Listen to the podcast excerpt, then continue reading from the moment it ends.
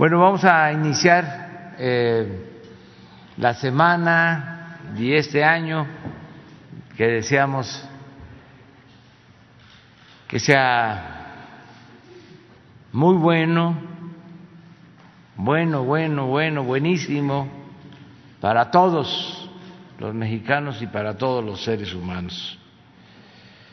Que sea un año con salud, con mucha felicidad. Eso es lo que deseamos y hay eh, condiciones mm, favorables para conseguir esos buenos propósitos. Estoy optimista, creo que ya pasó lo más difícil. El 2020 fue muy triste, difícil, sin embargo salimos adelante porque nuestro pueblo tiene una gran reserva de valores culturales, morales, espirituales, que cuando se necesita sale toda esa fortaleza cultural que siempre nos ha salvado. El año pasado ya fue mejor. Y este eh, apunta de que nos va a ir eh, muy bien en todos los terrenos, en todos los campos de la vida pública, sobre todo, y es lo que más deseamos, en salud, en bienestar, en paz, en tranquilidad, en felicidad. Y vamos eh, a iniciar esta conferencia, pues eh, primero eh, presentándoles a Jeremy Corbyn, que está con nosotros. Él, Jeremy, eh, es eh, parlamentario inglés. Eh, somos amigos desde hace algún tiempo. Eh, su esposa, Laura Álvarez, es mexicana, que también nos acompaña. Ellos me invitaron cuando todavía era opositor a visitar el Parlamento inglés.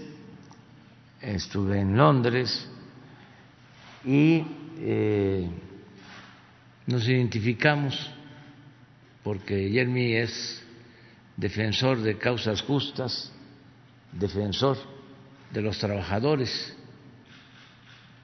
en el Reino Unido y ahora está de visita y lo invitamos para que eh, sea testigo de cómo es este Parlamento nuestro. Eh, el Parlamento inglés es algo extraordinario.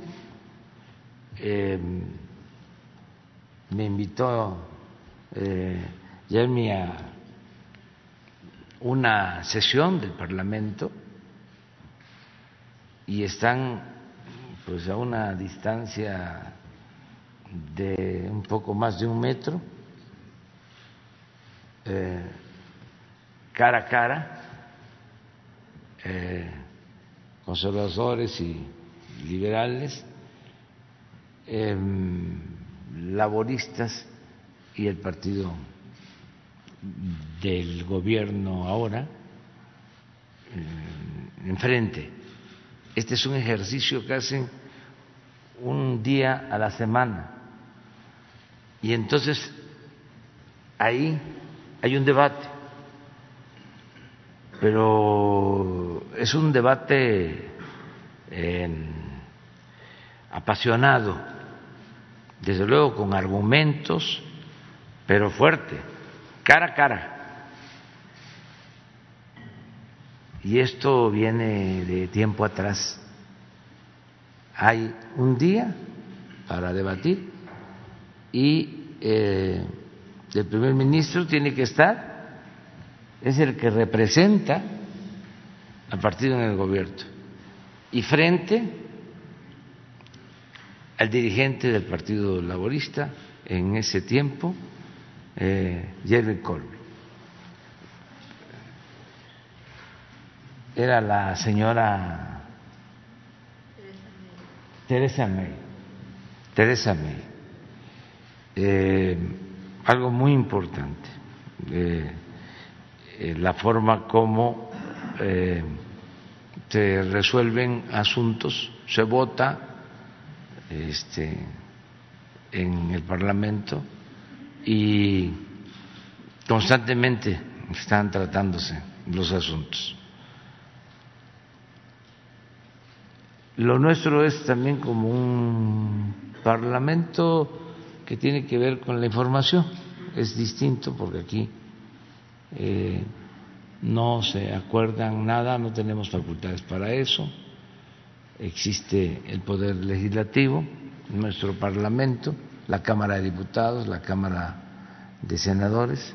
Ellos sí, ahí debaten sobre estos temas eh, que son de interés para los mexicanos. Pero nos da mucho gusto que Jeremy y Laura estén aquí con nosotros. Eh, Vamos como lo hacemos eh, todos los lunes a informar sobre quién es quién en los precios. Eh, Ricardo Sheffield va a informar. Luego, eh, la licenciada Rosa Isela Rodríguez nos va a informar sobre cómo va el tianguis de bienestar, del tianguis de bienestar. Y luego eh, vemos los videos de las obras y abrimos para preguntas y respuestas. Muy bien. Buenos días, señor presidente. Buenos días a todas y a todos ustedes. Feliz año 2022, un año con muchos éxitos, salud y prosperidad para todo México, para todo el pueblo mexicano. ¿Quiénes quieren los combustibles? El precio promedio de la gasolina regular la semana pasada en nuestro país, 20 pesos con 72 centavos por litro, para la premium 22 pesos con 69 centavos y el diésel 21 pesos con 89 centavos. La mezcla mexicana de petróleo el barril en dólares con corte el 30 de diciembre, 71 dólares con 29 centavos. Pueden ver que hubo una tendencia a la alza en el petróleo a nivel internacional. Curiosamente en el gas LP no, eso lo estaremos viendo en un momento más. Las tres marcas que dieron más caro en el país fue Redco, Lagas y Chevron. Y las tres que dieron más barato, ExxonMobil, que ExxonMobil llama la atención, había estado de la media hacia arriba y ha estado ya continuamente bajando sus precios, cosa que agradecemos los consumidores a ExxonMobil. También Rendy Chicas y Orsan, que fue la que el año pasado ganó como la distribuidora más solidaria, eh, que más apoya a los consumidores en México en el tema de gasolinas y diésel el precio más alto, con el margen más alto para la gasolina regular, lo presentó Combustibles BP en el Carmen, Campeche, con un precio al público de 22 pesos 59 centavos por litro y un margen, estos angelitos, de 3 pesos 54 centavos. Y seguro no le pierden, más cuando lo comparamos con los 33 centavos de G500 en Mérida, Yucatán, a 19.90 el litro precio al público. Para la Premium, otra vez, BP tiene el precio más alto en esta ocasión en Cancún, en Benito Juárez, Quintana Roo, 24 pesos con 9 centavos por litro, un margen de 3 pesos con 81 centavos, comparado con los 32 centavos de margen que tiene franquicia Pemex en La Paz, Baja California Sur, 21 pesos 70 centavos precio al público y para el diésel, ahora combustibles BP ha estado queriendo ser el más caro en todo el país, esta vez también en el Carmen Campeche, 24 pesos 25 centavos por litro, 3.90 de margen, comparado con 25 centavos de margen de franquicia Pemex en Suichiapa, Chiapas, 21 pesos 75 centavos es el precio al público por litro. Y en el tema de verificaciones, atendimos 636, hubo muchas quejas y denuncias a través de la app de litro por litro que lo pueden descargar en, Android eh, o eh, iOS. Normalmente al inicio del año nos ponemos a revisar cuáles apps usamos, cuáles no usamos, las empezamos a borrar, ojalá confirmen la de litro por litro y más las descarguen.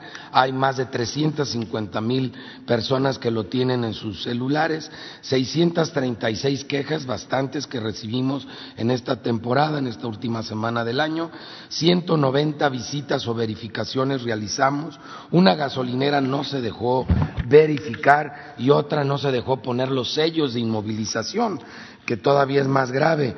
Tlanepantla, en el Estado de México, es diésel gasolinas, en, en Iguala y San Lucas. Esta gasolinera no se dejó poner los sellos, definitivamente no compren ahí porque tiene fallas serias y aparte eh, pues vamos a volver a intervenir ahí, pero ya con apoyo de la Guardia Nacional, y se negó a ser verificada una en Venustiano Carranza, aquí en la Ciudad de México, estaciones ecológicas de servicios en Boulevard Puerto Aéreo, también para que los consumidores en Ciudad de México tomen nota de esta gasolinera que no se dejó verificar y que seguro está ocultando el que no da litros completos. Eh, la gasolina regular, la más barata en la app, que no tome en cuenta el margen 1888 es de móvil en Puebla, Puebla, y también de móvil en Puebla a 1898 y las más caras, 23 pesos 29 centavos de franquicia Pemex en Tejupilco, Estado de México, y 22 pesos 59 centavos de BP en el Carmen Campeche para la gasolina premium la más barata, 20.99 en Soriana, Boca del Río, Veracruz, y 20.99 en Pemex en Coatzacoalcos, Veracruz las más caras 25.89 de Shell en Cuauhtémoc, aquí en la Ciudad de México, y 24.98 de franquicia Pemex en Mascota, Jalisco. Para el diésel, la más barata 19.85 de móvil en Tepaztlaco de Hidalgo, Puebla, y 2025 de móvil en León, Guanajuato. Las más caras, 2487 de franquicia Pemex en Tejupilco, Estado de México, y 2425 de BP de Carmen Campeche. Y seguimos también revisando el tema de los sanitarios que de preferencia no cobren y sobre todo que los mantengan limpios en buenas condiciones de uso. En el gas LP, eh, el precio internacional convertido a pesos y por kilos, esto es para cilindros de gas, sería con corte el 29 de diciembre de 23 pesos con 76 centavos. Sin embargo, el precio promedio en nuestro país de las 145 regiones de precios máximos, 22 pesos con 18 centavos. Para tanque estacionario por kilo, por litro sería el 29 de diciembre el precio de 12 pesos 68 centavos, cuando el precio promedio de las 145 regiones es de 11 pesos con 92 centavos y seguimos teniendo afortunadamente casos que dan por abajo del precio máximo de algunas regiones.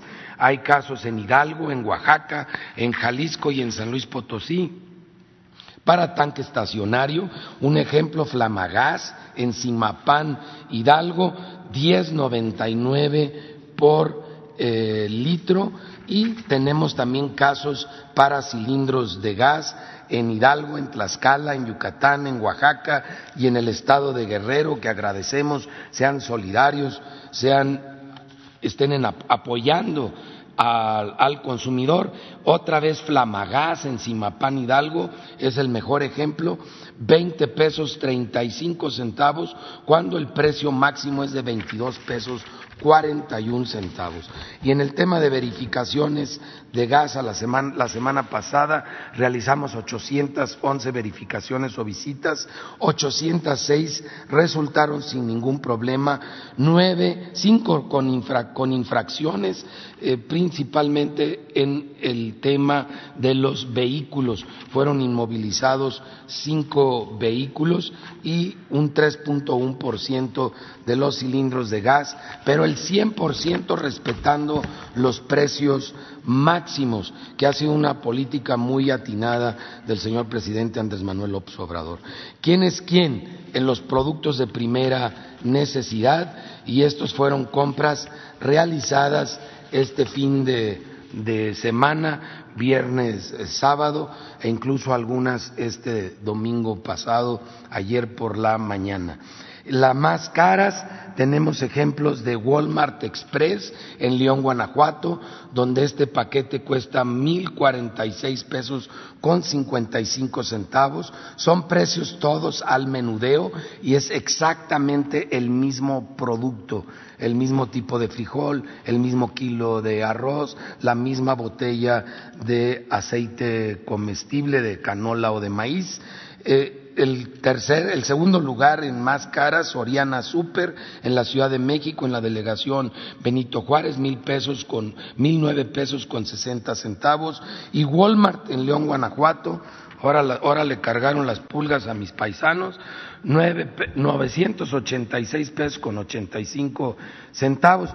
Curioso porque la semana pasada mencionamos a Walmart como de los más baratos en esta región, yo creo que no quieren ser de los más baratos y le subieron para ser de los más caros, que no se pasen de rosca los de Walmart con mis paisanos. Eh, Central de Abastos es la opción más barata en Iztapalapa, la ciudad, de en la Ciudad de México. Este mismo paquete, 745 pesos con 88 centavos. Y las condiciones de venta en cada región son muy similares. Por eso Banco de México dividió el país con sus estudios en estas cuatro regiones. Chedraui, una muy buena opción de las más económicas fuera de las centrales de abasto, particularmente en esta zona centro, eh, tiene el mismo paquete 858 pesos con 45 centavos y Soriana Hiper en la Ciudad de México, en la Gustavo Madero, en 899 pesos con 35 centavos para la zona centro-norte. Soriana Hiper en La Paz, Baja California, a 965 pesos con 80 centavos, Walmart eh, en Zapopan, Jalisco, 964 pesos, Bodega Horrera en Sinaloa, Culiacán, 955 pesos con 35 centavos. Y los más económicos, Central de Abastos, en Guadalajara, Jalisco, 877 pesos con 89 centavos. Y Soriana Hiper de Zacatecas, Zacatecas y de Tonalá, Jalisco, en 912 pesos con 10 centavos y 917 pesos con 70 centavos. Aquí los centavos sí cuentan. Eh, en la zona norte, ley Vado del Río, en Hermosillo, Sonora, 974 pesos con 60 centavos, la opción más económica de la zona norte. Le sigue Walmart de Monterrey, Nuevo León, como las más caras, 9.67 con 15 centavos, y Soriana Hiper en Saltillo, Coahuila, 958 pesos con 10 centavos, las más económicas, eh, Central de Abastos de Monterrey, Nuevo León, 740 pesos con 76 centavos, Bodega Obrera en Saltillo, Coahuila, 877 pesos con 55 centavos, y S Mart, que no había aparecido, es cinco 5 Mart ese Mart en Chihuahua, en Ciudad Juárez, es una cadena regional, en 889 pesos con 97 centavos. Qué bueno que sean solidarios con los consumidores, que nos apoyen a los consumidores, esta cadena regional.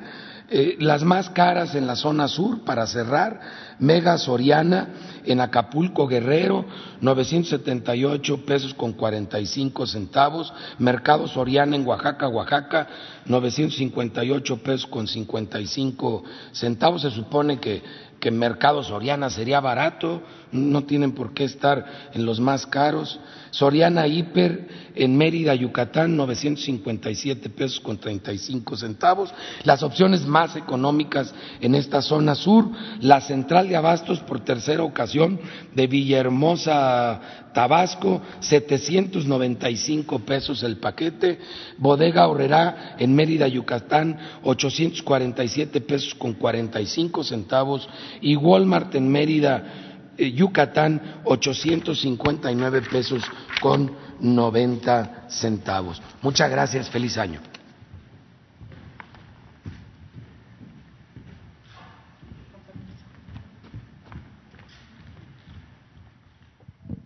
Con su permiso, señor presidente, muy buenos días a todas y todos.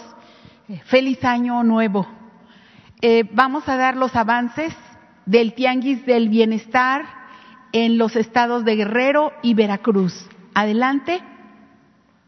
Cumpliendo con la instrucción del señor presidente de México para distribuir bienes y artículos básicos que han sido confiscados, incautados y decomisados a la delincuencia y esto se hace para esta acción consiste en llevar a las poblaciones más humildes del país los eh, artículos de forma gratuita, devolviendo lo que por derecho les corresponde. En lo que va del año se han atendido en completa calma, sin problema, un total de 85 mil cuatro familias en 21 municipios de extrema pobreza en la montaña de Guerrero, en la sierra de Songolica y también en la Huasteca Baja de Veracruz, donde se han entregado de forma gratuita más de 3.5 millones de artículos nuevos. Eh, se tiene proyectado que de enero a marzo de 2022 se visiten 40 municipios en la zona mixteca y posteriormente en abril se visiten municipios en los altos de Chiapas. Adelante. Aquí está el resumen, municipio por municipio.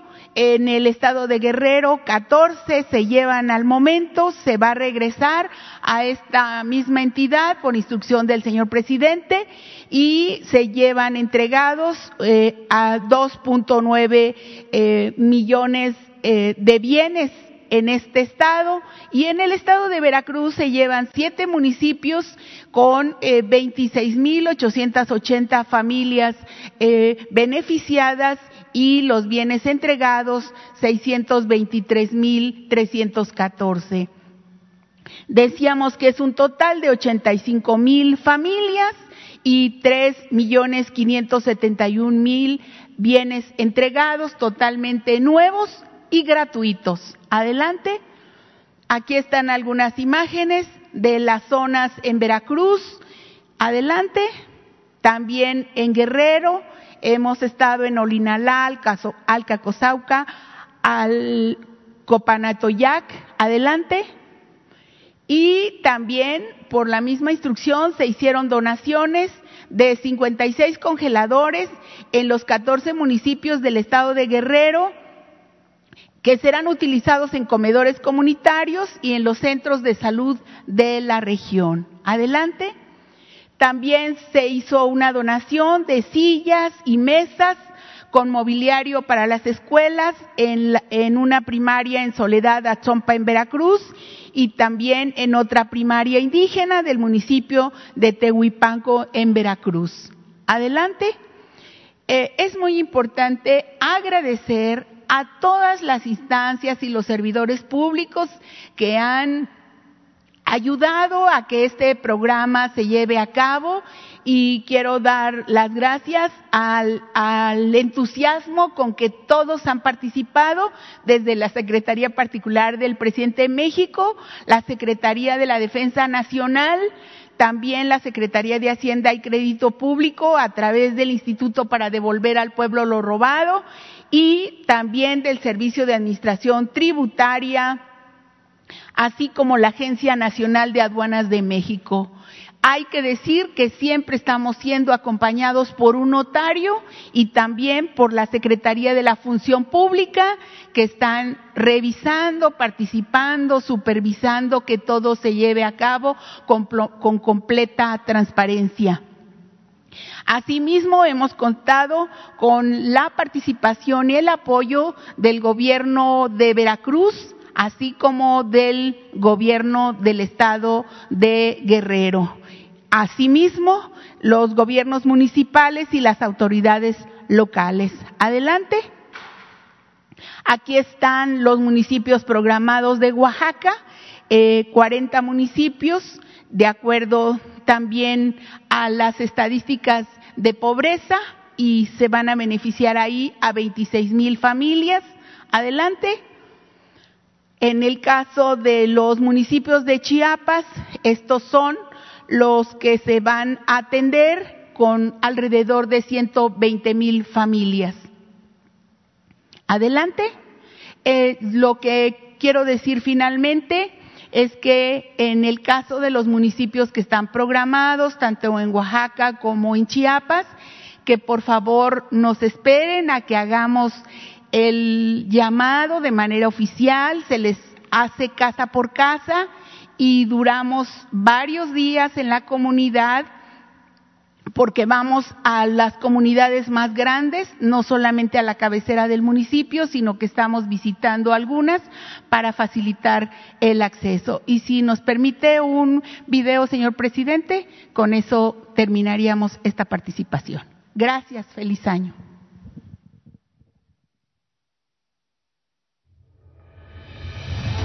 El Tianguis del Bienestar dio inicio en la montaña de Guerrero con el objetivo de resarcir una deuda histórica con la población más vulnerable.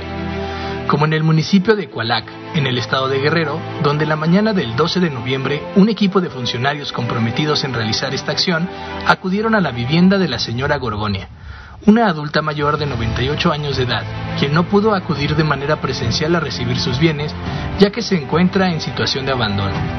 Dice vivir con tristeza y dolencia, acompañada de nueve gatitos. Soy la señora Clara Esther Ortega Guzmán. Yo soy de aquí de Cualac, originaria. Yo vengo a, todos los días a dejarle su pues un taquito porque ya las condiciones en que vive pues no tiene a nadie. Son sus gatos, esos nueve gatos con los que ella, ella vive. ¿Desde hace cuánto trae este señor? Yo, yo digo que ya son como unos 25 años ella todavía estaba fuertecita, pero ahorita pues ya, ella no sale para nada.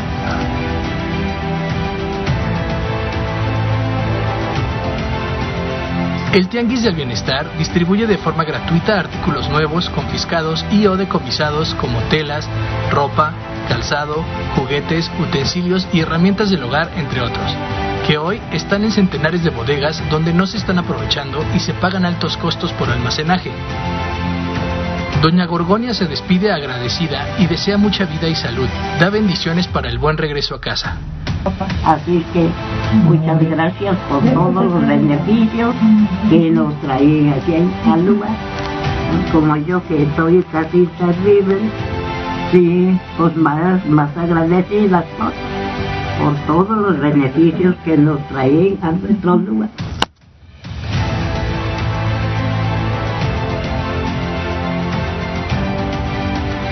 Hasta el momento se han beneficiado a más de 85 mil familias, a quienes se les ha entregado gratuitamente bienes nuevos. Las dependencias que conforman este esfuerzo han podido mostrar su entusiasmo y vocación de servicio con esta acción de gran impacto. Los esfuerzos se redoblarán para seguir atendiendo a las zonas que más lo necesitan.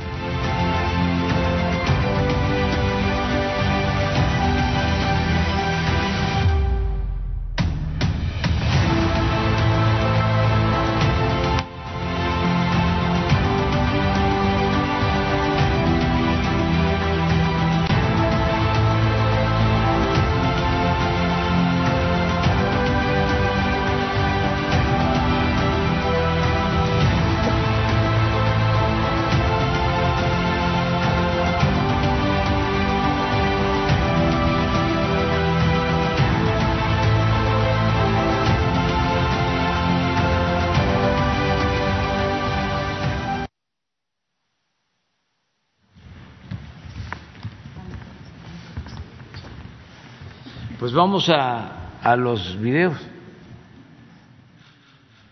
Y luego vamos.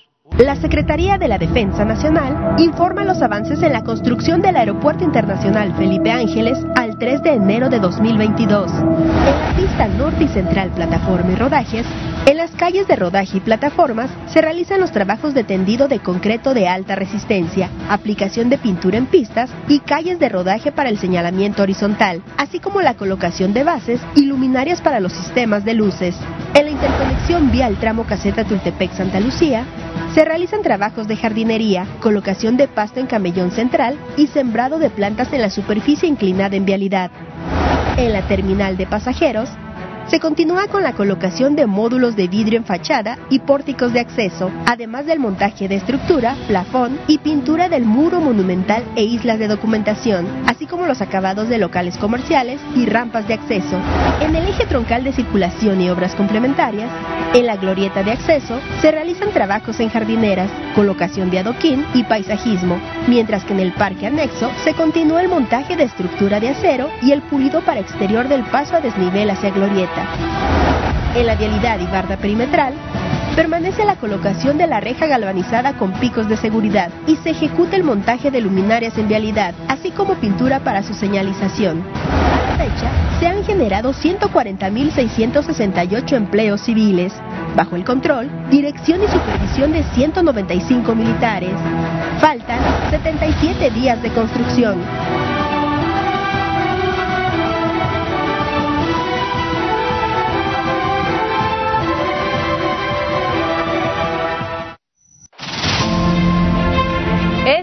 31 de diciembre y estamos concluyendo el año con un avance del 74% de la refinería de Dos Bocas. Todos los ingenieros que han estado supervisando, que han estado trabajando, han hecho de este año un gran esfuerzo para que esta refinería sea una realidad para los mexicanos. El año que entra vamos a concluir esta magna obra, una obra que va a servir para todo el pueblo de México. Ahora sí, desearles lo mejor para el próximo año. Vámonos recios. Esta semana se llevó a cabo el traslado vía Heavy Route de dos intercambiadores del efluente del reactor en el tren 2 de proceso de la planta hidrotratadora de naftas, así como su maniobra de montaje en el sitio. En el área de proceso se recibieron los serpentines del reformador de hidrógeno y se instaló el separador condensado de baja presión en la planta coquizadora. Asimismo, continúa el montaje y acondicionamiento de plataformas y escaleras de servicio en los equipos instalados en las diversas plantas químicas. Se avanza en el armado de pórticos transversales y colocación de láminas de las torres de enfriamiento y se trabaja en la obra civil y equipamiento de las 39 subestaciones eléctricas. Se construyen también las bases estructurales de las áreas de efluentes y cogeneración. Se reporta desde el puerto de Samkang de la República de Corea el embarque de los módulos PAR-004 y 005 para la planta catalítica que construye la compañía Samsung. En el área de almacenamiento se trabajan dobles turnos en actividades de soldadura y armados de domos geodésicos y continúa la integración de tubería de servicios. En el cuarto de control avanza el trabajo de armado en su interior y se trabaja en soldadura en estructura de soporte para cristales en fachadas de laboratorio. En el edificio Telecom se realiza el detallado de perfil de azotea y de domo. Continúa la instalación de tuberías en los racks de integración y en el acueducto y gasoducto se realizan trabajos de soldadura en su armado para su integración y así brindar servicios de agua y gas a la refinería. El avance físico de construcción, ingeniería, procura, armado e integración al cierre de este año 2021 es del 74%. En el vivero continúa el cultivo de plantas de ornato que se trasplantan a las áreas verdes de la refinería Olmeca en el puerto de Dos Bocas. Tren Maya, reporte de avances, 3 de enero del 2022. En el tramo 1, en Tenosique, Tabasco, avanzamos con la construcción de obras de drenaje longitudinal, con trabajos como el finalizado del colado y acabado de cunetas. Avanzamos 2.060 metros lineales. Esta obra se realiza a lo largo del terraplén finalizado, del cual ya llevamos 81 kilómetros y tenemos 60 en ejecución. En el Triunfo Balancán, continuamos con la recepción de balasto proveniente de Veracruz. Ya tenemos acumulados 13.295 metros cúbicos del material. En el tramo 2, en la sección que conecta Tenabo y Pomuch, Avanzamos con los trabajos de terracerías con actividades de abastecimiento de subrasante y labores de despalme. En el tramo 3, continuamos con la construcción simultánea de pasos vehiculares en Eguán, San Bernardo, Chochó, Pochilá y Octún. Avanzamos con actividades de simbrado y habilitado de acero para diferentes trepados. Tenemos en ejecución 15 pasos vehiculares a lo largo del tramo. En el tramo 4, en la carretera Cantunil-Cancún, avanzamos con trabajos de excavación y afinado de subrasante para la ampliación de la carretera. Largo de la carretera, también estamos construyendo los pasos ganaderos acordados con las comunidades de la zona. Avanzamos con actividades de habilitado de acero y la construcción del muro de contención. Además de estas estructuras que sirven para grandes mamíferos, estamos construyendo 58 obras de drenaje transversal, que también servirán como pasos de pequeños vertebrados. Los empleos generados por el tren Maya en el sureste de México ya suma 92.050. El tren Maya avanza. Construcción del tren interurbano México-Toluca. Reporte semanal. Vía catenaria y obra electromecánica. Avance 47%. Instalación de catenaria. Continúa la instalación de postes para el sistema de catenaria. Algunos cuentan con retenidas de acero ancladas a la losa para contrarrestar las tensiones mecánicas de los conductores sobre las estructuras. Instalación de vía.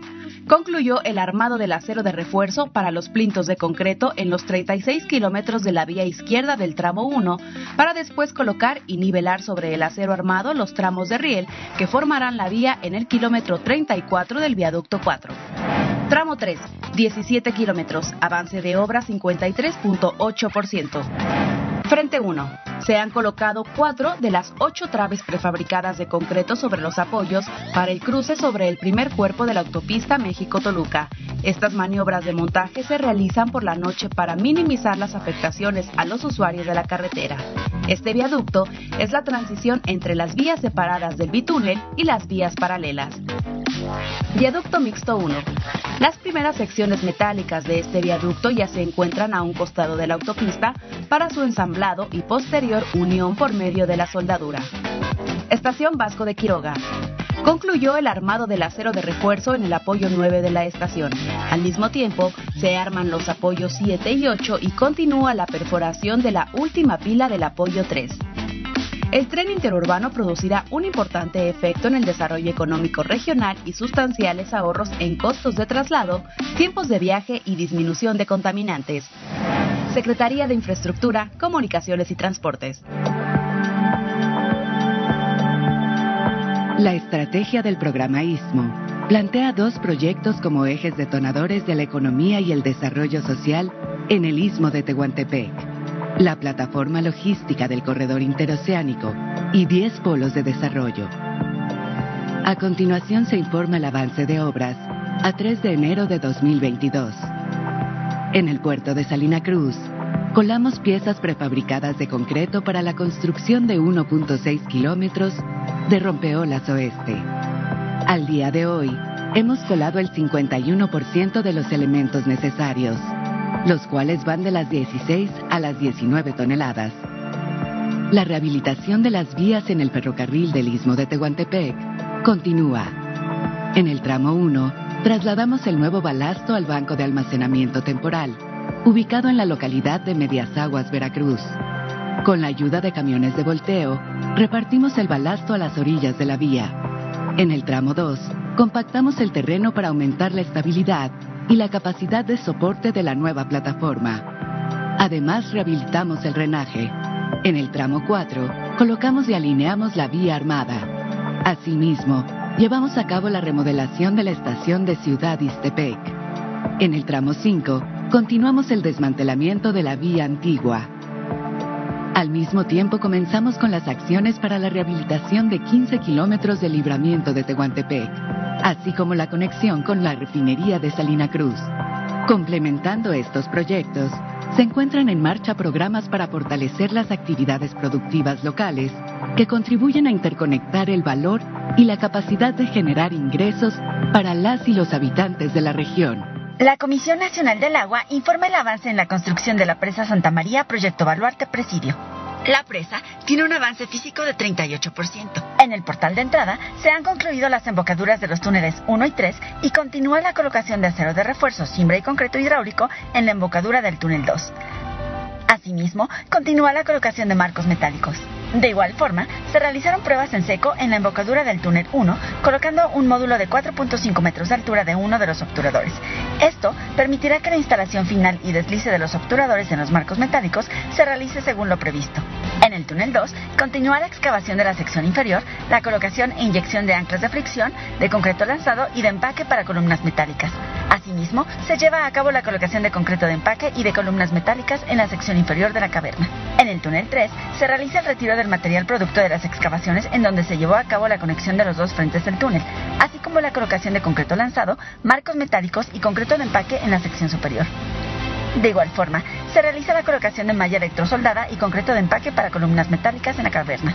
Una vez cumplido su objetivo, se realiza el sellado del túnel crucero que comunica a los túneles 1 y 2 mediante la colocación de concreto hidráulico.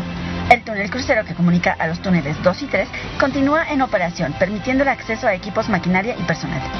En la ataguía Aguas Arriba continúa la colocación y compactación de material de respaldo y la colocación de enrocamiento de protección.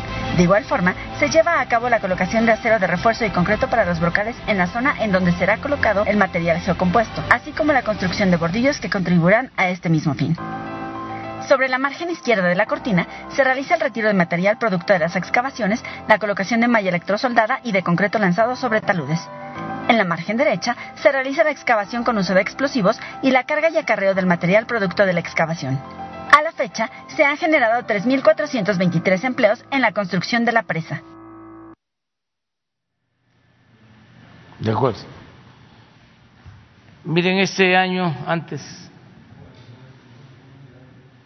este, está dedicado a Ricardo Flores Magón, porque hace 100 años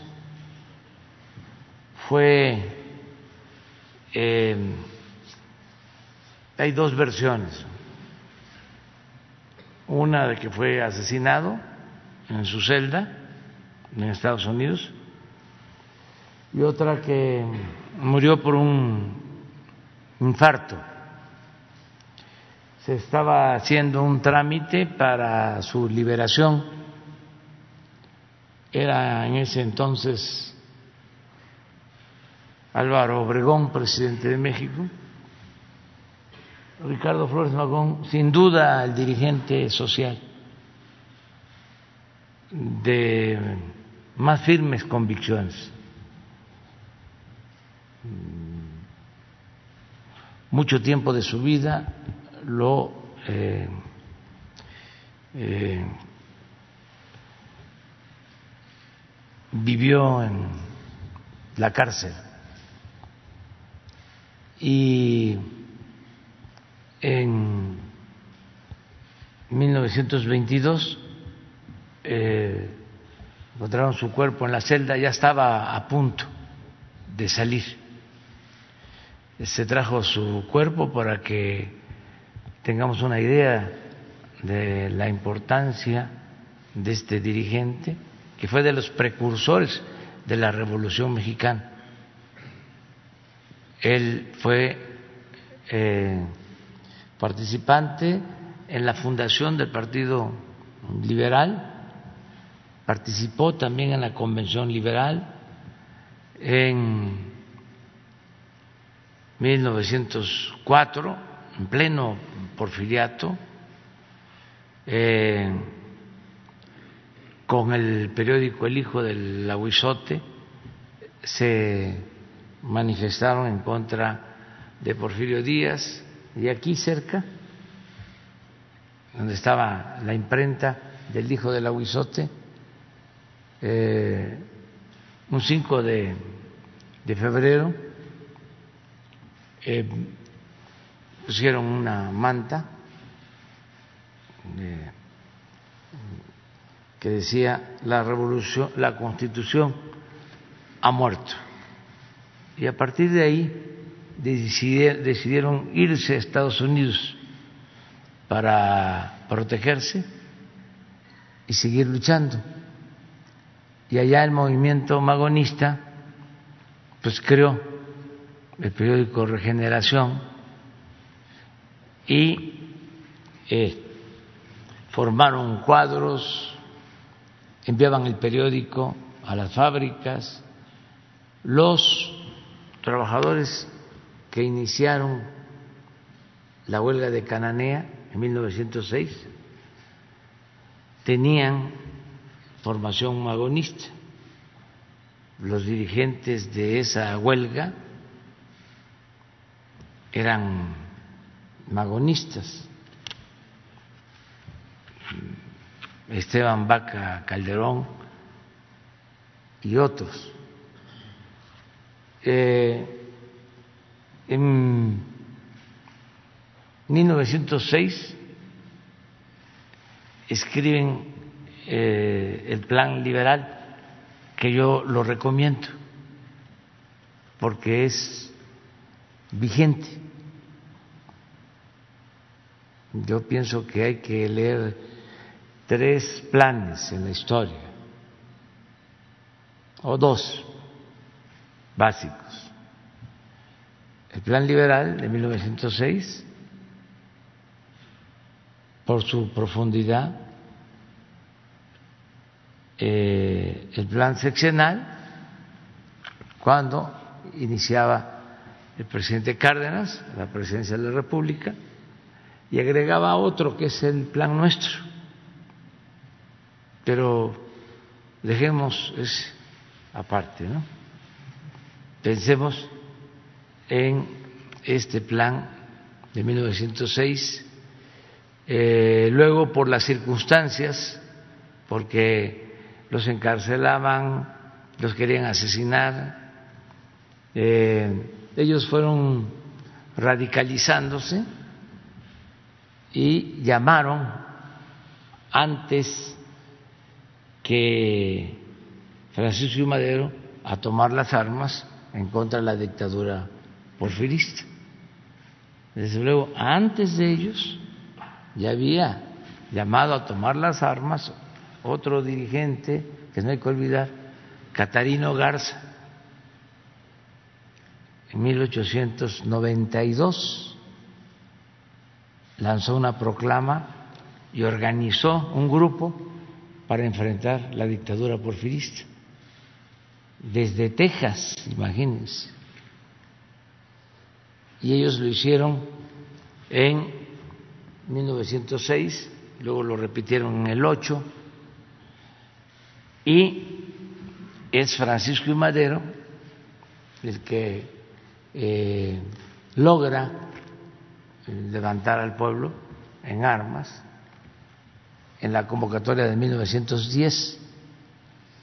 Eh, por eso, este año es dedicado a Ricardo Flores Magón. Cuando lo traen en todas las estaciones eh, del tren, se llevaron a cabo mítines y los obreros, sobre todo los ferrocarrileros, porque en ese entonces eh, tenía mucha fuerza el movimiento ferrocarrilero, el movimiento obrero.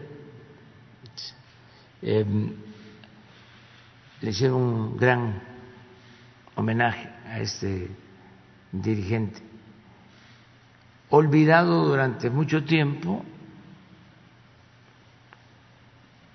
por sus posturas radicales, eh, anarquistas, pero de un anarquismo muy eh, bueno, social, que aportó muchísimo. Fueron ellos los precursores del movimiento revolucionario originarios de Oaxaca, así como existe la Sierra Norte de Oaxaca, que se le conoce como la Sierra Juárez, eh, ellos nacieron en la Sierra Mazatec, en Juárez, digo en Oaxaca, y yo he dicho que esa sierra debería de llamarse la Sierra de los Hermanos Flores Magón, así como la Sierra Norte se llama la Sierra Juárez. Flores Magón y Benito Juárez, o Benito Juárez primero, su papá, este, fue juarista, el papá de los hermanos Flores Magón. Entonces, este año, en toda la papelería oficial, va a aparecer eh, su retrato y este recordatorio, precursor de la Revolución Mexicana. Termino y antes de dar la palabra también otra información deseo que salga bien su intervención porque lo hospitalizaron el presidente Bolsonaro de Brasil.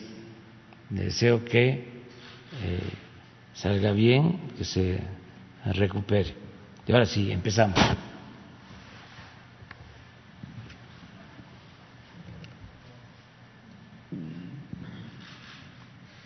Buenos días, señor presidente. Janet Galindo, del Grupo Transmedia La Chispa.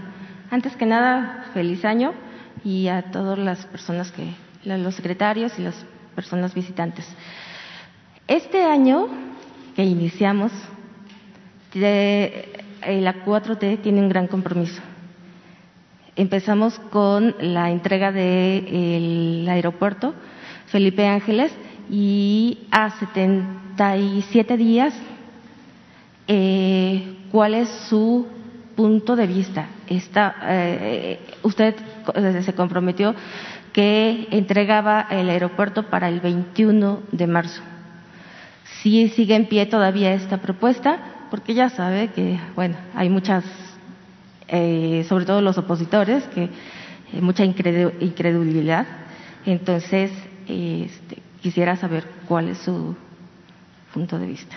Bueno, pues este año va a ser este, muy importante porque vamos a entregar dos grandes obras, dos obras muy eh, necesarias. Se va a terminar el aeropuerto Felipe Ángeles el día 21 de marzo. Acabamos de ver el avance, llevan 78%, pero están trabajando. Este, día y noche. Es una gran obra que va a ser eh, la obra realizada en los últimos tiempos en el mundo en menos tiempo,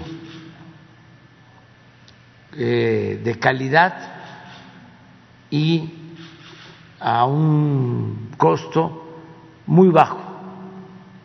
Eh, va a invertirse en el aeropuerto Felipe Ángeles alrededor de 75 mil millones de pesos. Cuando el proyecto del lago de Texcoco, esto hay que tenerlo presente, se estimaba en 300 mil millones de pesos. Y no lo iban a terminar. En el tiempo que se está terminando el aeropuerto Felipe Ángeles en sus planes estaba para terminarse en el 2025 si se cumplía con el programa. Y también el estimado era de 300 mil millones. Y ustedes saben que así estimaron otras obras que fueron aumentando, aumentando, aumentando y costaron hasta dos, tres veces más. Entonces, eh, vamos a demostrar que se puede hacer un gobierno distinto cuando hay honestidad, porque esa es la clave de todo. Si se hacen obras como antes, con contratistas predilectos, favoritos, por lo general con empresas extranjeras, que venían a saquear como las empresas españolas, no todas desde luego, pero Repsol, una empresa española famosísima, era la consentida de Felipe Calderón y les dio a ganar miles de millones de pesos.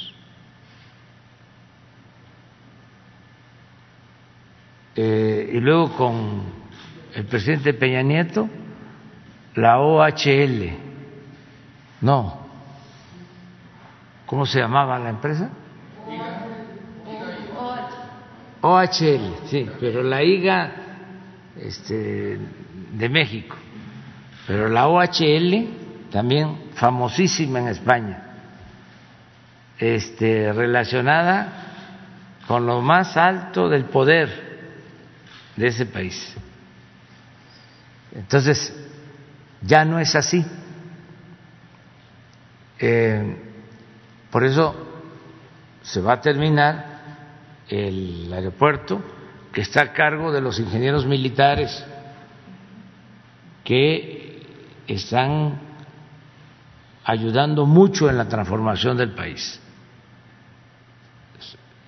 Si no nos hubiésemos apoyado en la Secretaría de la Defensa y en la Secretaría de Marina, no hubiésemos podido avanzar en la transformación de México son dos pilares, esas instituciones del Estado mexicano. Y eh, tenían como función contribuir al progreso de México y no eh, llevaban a cabo esa labor, no les daban oportunidad de despegar de llevar a la práctica esa acción. Era nada más labores de defensa, eh, protección mm, de la política interior eh, y que sí era una labor importante y sigue siendo. Eh, apoyo a la población en casos de desastre, el plan DN3 para el ejército y el plan Marina para la Secretaría de Marina. Pero la Secretaría de la Defensa tenía también, además de esas funciones, la de contribuir al desarrollo económico y el progreso de México. Y no eran eh, utilizados no se les convocaba a participar. Eh, ahora la Secretaría de la Defensa Nacional, también la Secretaría de Marina, están manejando recursos para obras como nunca en la historia y están cumpliendo. Por eso vamos a terminar en, en tiempo, el día 21, y tienen otras obras. De las grandes, vamos a inaugurar este año eh, el aeropuerto.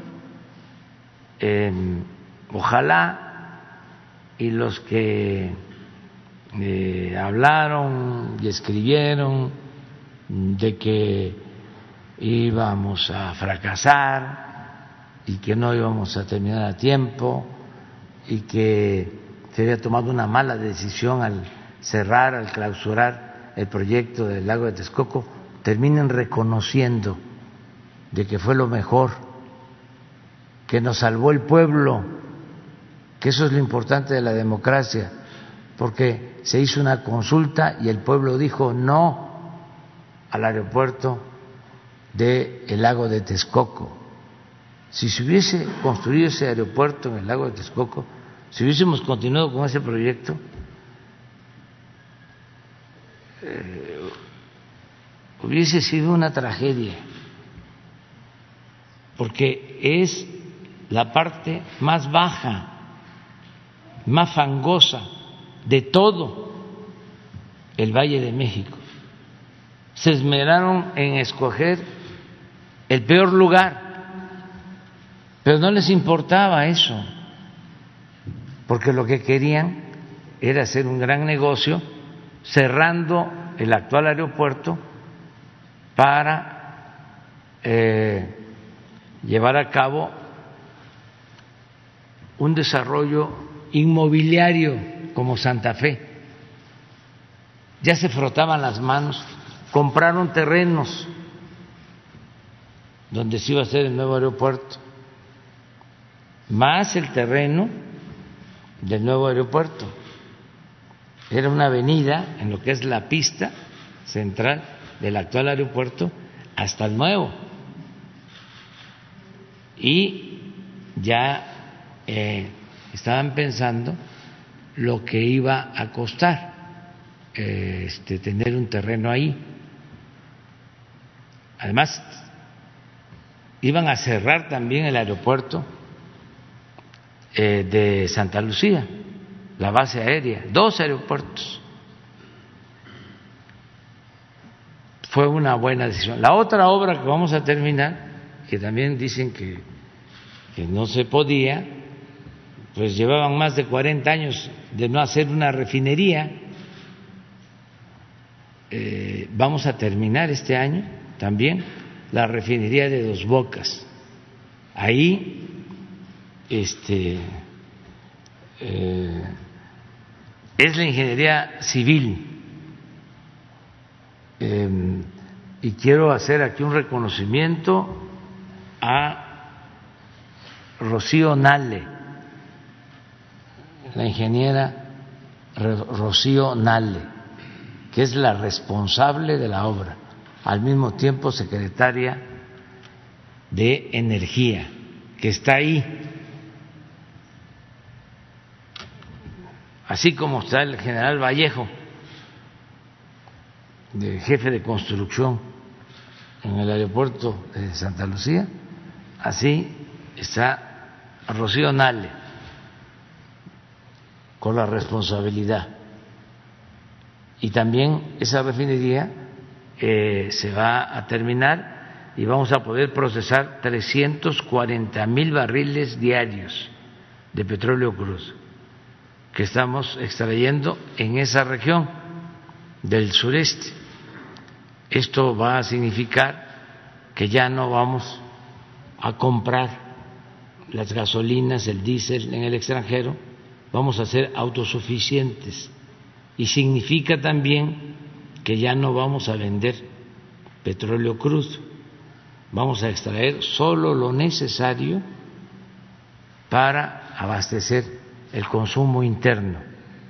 Esas dos obras las vamos a concluir y en el 23, el año próximo, vamos a terminar el proyecto del istmo y se va a terminar a finales del 23 el tren Maya,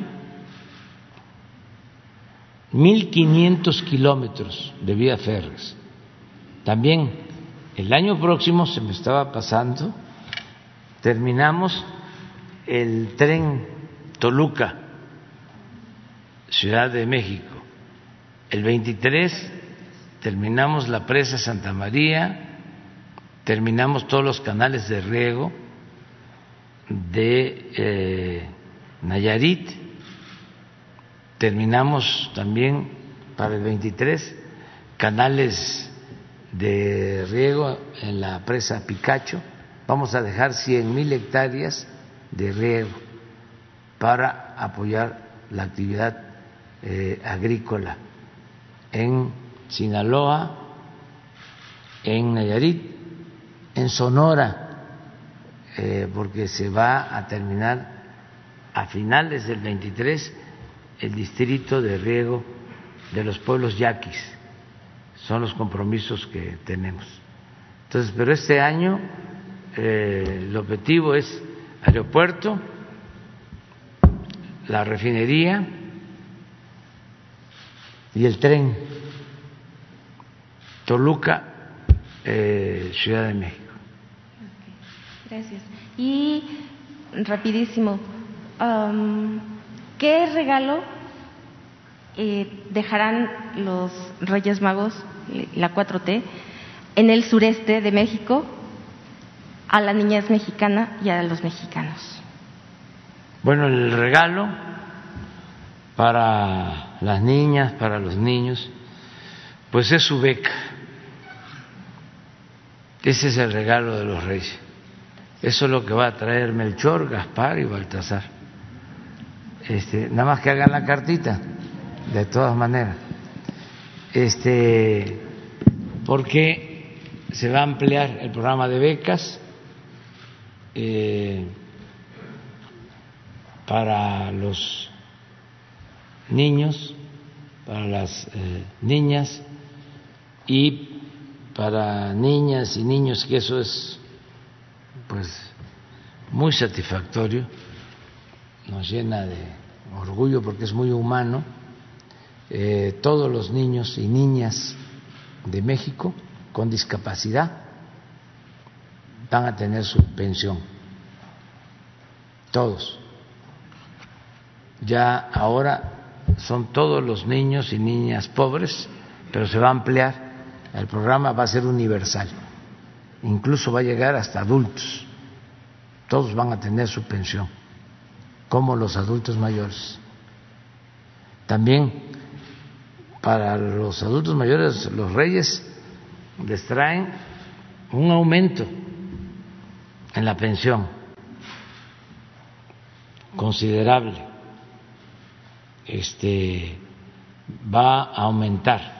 Ya este bimestre van a recibir 20% más los adultos mayores de 65 años y va a ir aumentando para que como lo dije en el 24, a principios del 24, dentro de dos años, van a estar recibiendo el doble de lo que se recibió en el 21, el doble, en términos cuantitativos.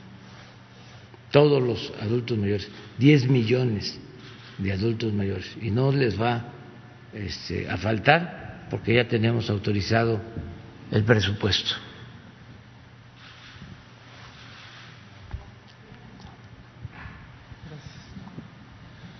Buenos días, señor presidente. Good morning, Mr. Jeremy. Mm, licenciada Laura, procurador, secretaria, feliz año. Buenos días a todos y a todos. Diego Elías Cedillo, de Tabasco Hoy, Campeche Hoy, Quintana Roo y Diario Basta de Grupo Cantón. Señor presidente, aprovechando la visita de uno de los más brillantes políticos británicos, eh, derivado de el comentario que hizo para eh, que constatara personalmente este ejercicio de comunicación circular. Me gustaría, presidente, conocer eh, de primera mano la opinión que usted mantiene de esta conferencia de prensa, a la par también, si usted así lo considera y si fuera prudente, conocer la opinión de Mr. Jeremy al respecto de esta conferencia de prensa, de este ejercicio circular que ha sido un ejercicio político con los medios de comunicación y con el poder político sin precedentes, aunado también, presidente, saber cómo nace esta idea suya para crear estas conferencias de prensa. Tengo entendido que se dieron en el gobierno de la Ciudad de México, en ese entonces en el DF, pero ¿cómo, cómo, cómo a quién se le ocurre? ¿Fue usted? ¿Fue un colaborador suyo? ¿Cómo, cómo nace este, este ejercicio de comunicación circular? Gracias, presidente. Bueno, es muy importante informar, porque eh, así eh, se pueden contrarrestar rumores,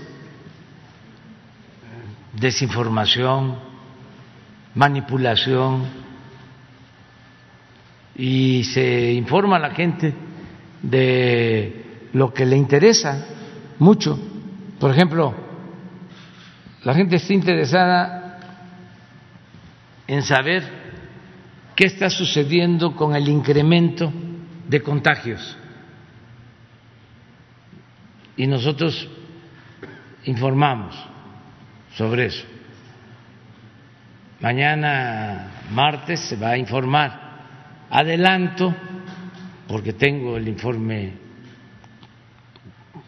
eh, diario, de que sí están incrementándose los contagios por esta nueva variante, pero afortunadamente no hay incremento en hospitalización. Y lo más importante, no hay fallecimientos. O sea, es una síntesis, un resumen. Eh, pensamos de que van a, aumentar los contagios, pero no eh, está afectando, no tiene la gravedad esta variante que la otra que nos afectó mucho. En Estados Unidos está incluso sosteniendo que son cinco días de reposo. Y eh, los síntomas eh, no tienen las mismas características de la otra variante que era más dañina. Eh, desde luego hay que cuidarse,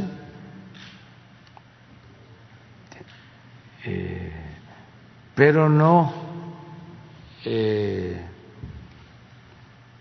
pensar que va a ser lo mismo. Hoy nos presentaron la situación hospitalaria. ¿Por qué no pone solo esa de cuántos este, hospitalizados hay? Mire, esto es de ayer.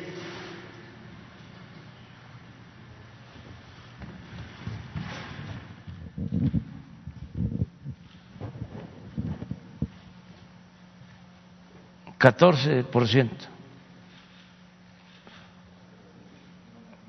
No cambió. Sí hay más contagios, ¿eh? pero no hay hospitalización. Y 12% eh, de ocupación de camas con ventilador para terapia intensiva.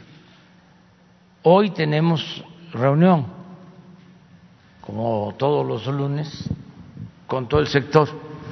Hoy se hace la revisión y ya mañana ya informamos. Por eso eh, es importante, si no un columnista, que puede ser para no ningunearlo, un buen escritor, Eh, podría exagerar su escrito, su nota, porque suele pasar que en estos tiempos este, se vuelven todólogos y opinan de todo, más si se trata de eh, crear condiciones catastrofistas, ¿no?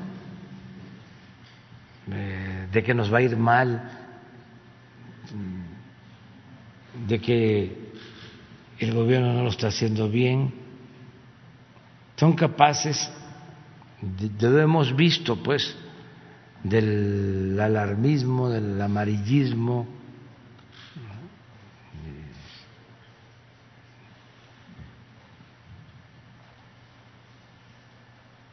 Entonces, por eso son buenas las conferencias. En el gobierno de la ciudad, cuando fui jefe de gobierno, se hacían las conferencias y nos funcionó bien y ahora decidimos hacerlas igual. Esto es muy importante, sobre todo para estar informando,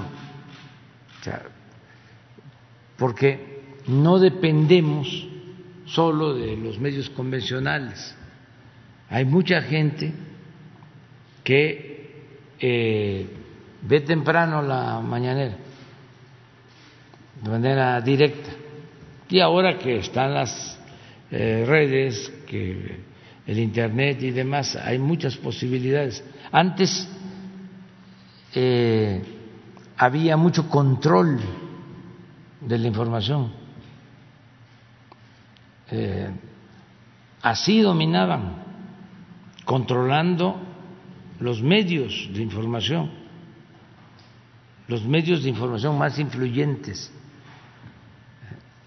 porque silenciaban lo que no les convenía y eh, exaltaban, este, exageraban en todo aquello que consideraban afectaba a un servidor público que no se sometía. Llegaron a tener muchísimo poder los medios en ese entonces.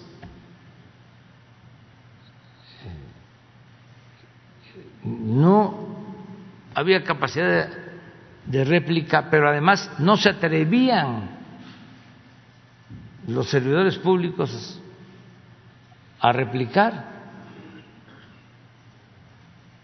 porque les iba peor.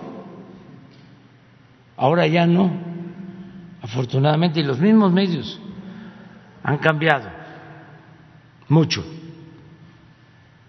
Lo que ha sucedido, y es bueno, es que ya no hay eh, la simulación, la hipocresía de decir somos prensa independiente. Nos importa la sociedad civil. No tenemos nada que ver con los partidos. No tenemos nada que ver con el gobierno. Somos objetivos, profesionales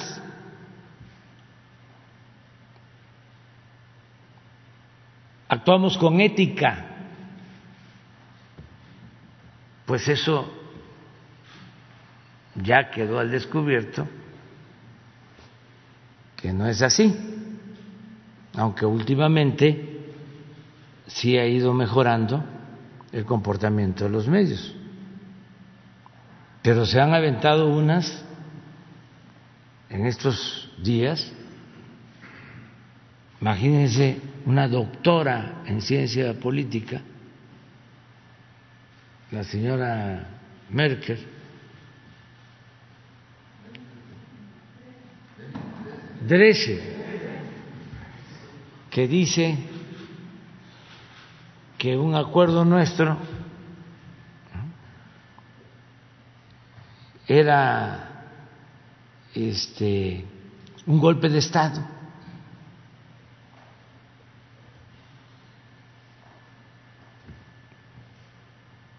y eran de los favoritos pues, del régimen neoliberal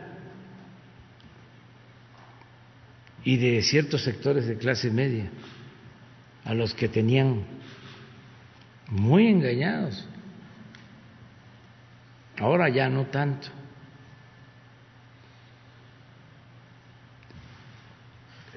El otro, Sergio Aguayo, diciendo que lo del CIDE era el equivalente al 68. Acaba de decir alguien de los mismos intelectuales orgánicos del régimen neoliberal o neoporfirista, de que le parecía, no sé, que hubo un cambio de policías o de vigilantes allí en el CIDE, y que este, estaba eh, ya sintiendo cómo entraban los tanques, como en el 68. Alguien fue. Belauzarán. Luego otro dijo que yo era Hitler. ¿Quién fue ese? Sicilia, sí. Y todos ellos eran los este, opinadores más famosos en el periodo neoliberal. Entonces, eh, ya esto es distinto, ¿no? Ya este, no es así. El señor López Dóriga, primero fue el que dio a conocer que había fallecido una persona por COVID, cuando afortunadamente no murió, pero fue el primer eh, muerto este, dado a conocer por López Dóriga. El señor estaba enfermo y se defendió y falleció tres o cuatro meses después, un tiempo después, pero fue el primero en dar a conocer. Ricardo Rafael fue el que dijo de los tanques entrando, otro intelectual orgánico, de los tanques entrando al CIDE. O sea, eh, que dicho sea de paso, ojalá y se resuelva lo del CIDE y este y que tengan la garantía de que no va a haber represión, que no somos iguales nosotros, no somos autoritarios. Tenemos principios, tenemos ideales, somos demócratas.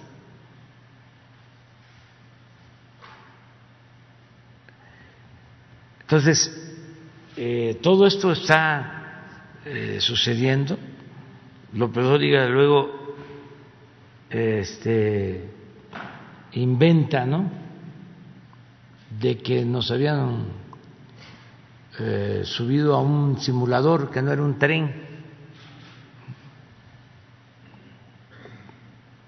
Y era un tren. Y todo su problema todo su problema. O sea, lo tengo que decir porque esto va a ayudar a aclarar las cosas. Es porque ahora tienen que pagar impuestos que no pagaban. Y ya no reciben este dinero de publicidad como recibían antes.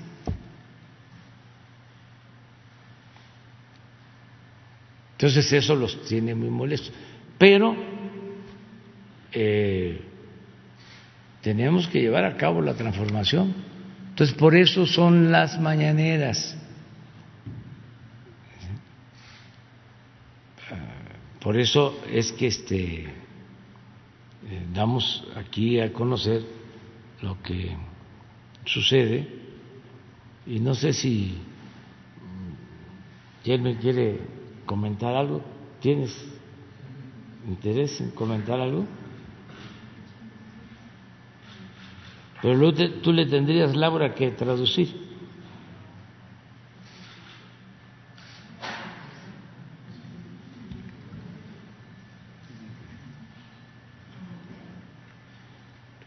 Sí, y tú le traduces. Párate. ¿O Iván? ¿Dónde está Iván? Ven, ayuda.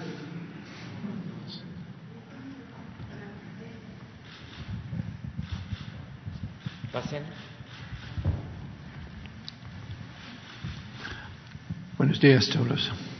Um, muchísimas gracias, señor presidente, eh, por la invitar esta mañana y su trabajando a la presidencia, presidencia para todos los mexicanos. Ahora en inglés, por favor. um, thank you very much for the question. Um, I think that the process of the President having a press conference like this every day is um, very impressive and shows a degree of openness in government which is not is not found in many countries, indeed anywhere at all in the world. And I think we should uh, recognize that in uh, uh, President Lopez Obrador's approach to government. And um, as somebody who's visited Mexico many times over many years, my wife is Mexican, I'm very impressed with a lot of the changes that are happening at the moment. Muchas gracias por la pregunta y aprovechando la oportunidad quiere señalar que él está muy impresionado con la apertura que significa este ejercicio de conferencias eh, cotidianas que no existe en muchas partes del mundo. Es un ejercicio inédito que él valora mucho y conociendo México como alguien que ha visitado en muchas ocasiones el país, porque su esposa es, es mexicana, eh, está muy bien impresionado sobre la apertura que este gobierno está teniendo eh, en estos momentos en el país. Because Mexico is faced with many problems. The greatest one, in my view, is the inequality in the living standards of the population and the poverty of many people in particular parts of Mexico. I've been in Chiapas over the last few days and have seen for myself that levels of inequality. But a government intervention to ensure that there is development in the poorest places, particularly rural development, improvements in education and in health and in food supply for the poorest people is, is and will make a massive difference. There is nothing more wasteful in this world than consigning children to a life of poverty where they don't achieve in education, they don't achieve their potential, and the whole society loses out. We're all damaged by inequality, and therefore I'm very impressed with the government's determination to invest in the needs of the very poorest people, particularly those who work in the informal economy in Mexico. Eh, reconoce que México tiene muchos retos y que uno de los principales eh, es el de la desigualdad, la inequidad que existe. Eh, estuvieron unos días en el estado de Chiapas y se percataron de la enorme necesidad que existe. pero particularmente en el caso de los niños, le parece un asunto de mucha gravedad porque eh, no atender a los niños eh, significa estar desatendiendo a toda la población en, general. Eh, el reto que está enfrentando el gobierno, y es algo que también le impresiona positivamente, para dedicar los recursos a la educación, a la salud, es algo que valora mucho porque es la mejor forma de enfrentar en el corto y en el largo plazo los retos de, del país. Acabar con la desigualdad es una de las eh, cosas que más le ha llamado la atención de la administración del presidente López Obrador. I could go on a long time and I won't. Um, Podría seguir por mucho rato, pero no lo va a hacer. But I just remember very well the day before uh, Andres Manuel became president of Mexico, he and I traveled together from his place in Palenque. And um, we discussed all the challenges that were ahead of him. And he said the thing he most admired about my country, about Britain, was our National Health Service. Healthcare free at the point of need for everybody, irrespective of income or status. And um, he said his determination was to improve the health care and the life chances of all the people of Mexico.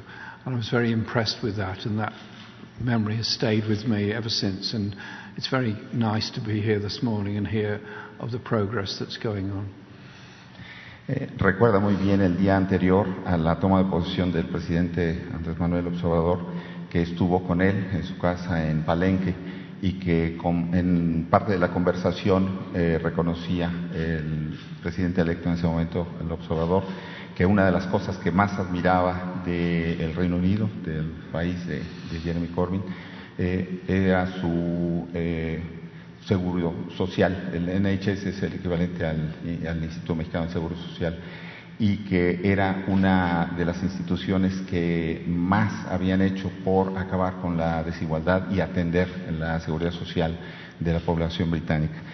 Y desde luego ese recuerdo le ha mantenido viendo todo el progreso que se ha hecho en estos años de la administración del presidente López Obrador. As an environmentalist and a human rights campaign, I'm looking forward to discussing with President Obrador a few moments later the issues facing our environment in the world. And I'm grateful to the work done by Mexico at COP26 and by Josefa, the ambassador to Britain, and her support for all of that. Um, and also to discuss with him the issues of refugees around the world. There are 70 million people who are refugees around the world. They all want to contribute to this world. They all want need a place of safety. It's up to all the governments of the world to work together to support refugees and that right, not to close the doors on them. And I do understand all the difficulties that go with that. But um, if we want a peaceful world, then we have to respect the rights of everybody within that planet. Thank you very much for giving me a few moments today. Mr. President, it's wonderful to be here and wonderful to meet you again. Thank you. Está muy contento de estar aquí, muy agradecido por esta oportunidad y también como interesado en temas de eh, los derechos humanos, la defensa de los derechos humanos, eh, estará en un rato más platicando con el presidente López Obrador sobre los retos que eso significa, no solamente para México, sino para eh, el mundo en su conjunto. Dice que hay 70 millones de refugiados en el mundo y que eh, no es una situación que se deba de aceptar eh, en las condiciones en que está. Si se quiere un mundo en paz, se necesita atender a la demanda de toda esa gente que quiere contribuir a la mejora de eh, el, mundo en su conjunto. Eh, está muy agradecido y desea mucho éxito al presidente López Obrador y a todos ustedes por su atención. And my wife, Laura Alvarez, is the greatest advocate for Mexico in Britain there ever was. Y su esposa Laura Álvarez es la mejor eh, defensora de eh, los temas de México en el And Reino she- Unido. And she works with me in our project for peace and justice to promote international Y understanding. trabaja con él en el proyecto eh, que denominó Paz y Justicia, en donde contribuyen a la difusión de los temas no solamente en Reino Unido, sino a, nivel global. She's a very good daughter of Mexico. Say that again. A very good daughter of Mexico. Es una excelente hija de México. Sí, es cierto. Con permiso, presidente. Gracias. Bueno, Mr. Jeremy, eh, nice to meet you welcome to Mexico. Señor presidente, eh, como segunda pregunta, eh, derivado del cierre del año fiscal en 2021, se tiene presente que las arcas de Hacienda tuvieron un incremento sin precedentes derivado de que gracias a su gobierno se están cobrando los impuestos a todas las empresas en el país. Recientemente usted sostuvo una conversación con el ingeniero Carlos Slim. Si nos pudiese profundizar un poco de qué trató esta conversación, grosso modo, y a su vez, presidente, aprovechando que es inicio de año, ¿cuál sería el mensaje que usted le enviaría a todas y todos los empresarios en México? Gracias, presidente. bueno, pues eh, el mensaje a los empresarios es también agradecerles por su apoyo en el desarrollo del país. No podríamos sacar adelante a México sin la participación de los empresarios, de los pequeños, de los medianos y de los grandes. Y eh, han tenido de parte de nuestro gobierno facilidades para invertir, para crear empleos y para obtener ganancias lícitas, razonables. No eh, se pueden quejar de que se les ha afectado a los empresarios. Una cosa es lo político, lo ideológico, y otra muy distinta es la realidad económica. Por ejemplo, no han habido aumentos de impuestos. Eh, esto eh, yo creo que lo saben y lo reconocen los eh, empresarios. hemos procurado impulsar toda la actividad productiva. Y hay algo especial que yo creo que ellos eh, reconocen también, el que se haya logrado eh, mantener mejorado el tratado económico y comercial con Estados Unidos y Canadá. Creo que eso eh, ha significado un gran apoyo para todo el sector empresarial de México. Tan es así que por eso estamos creciendo y México está saliendo adelante, enfrentando la crisis de la pandemia, originada por la pandemia. Lo otro que también reconocen es que no hay corrupción arriba, no se permite que haya empresarios favoritos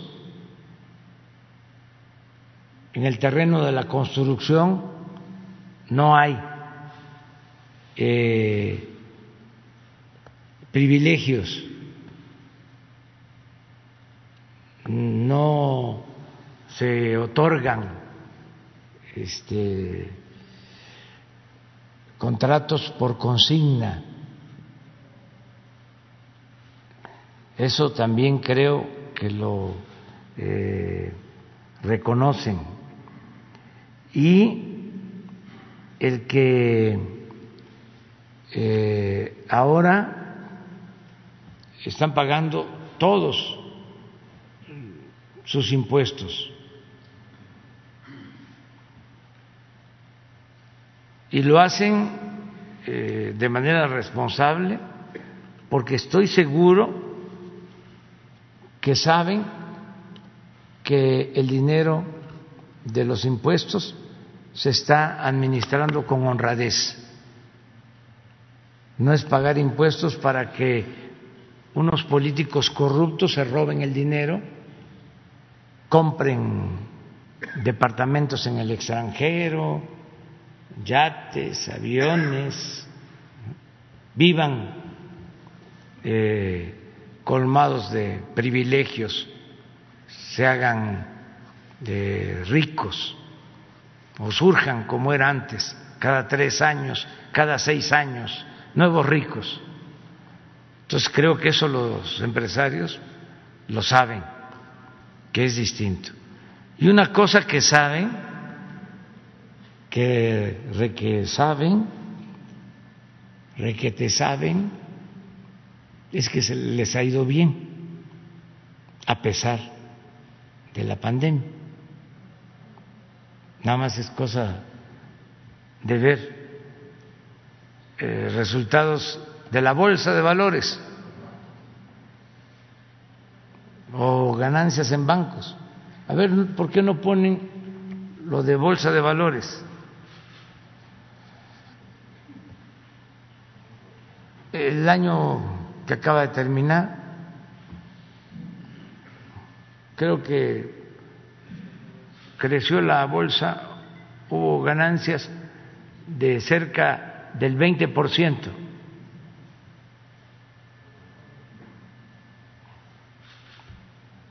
Y hay estabilidad económica, financiera.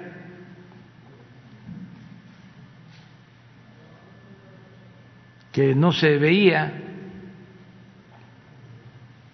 desde hace algún tiempo.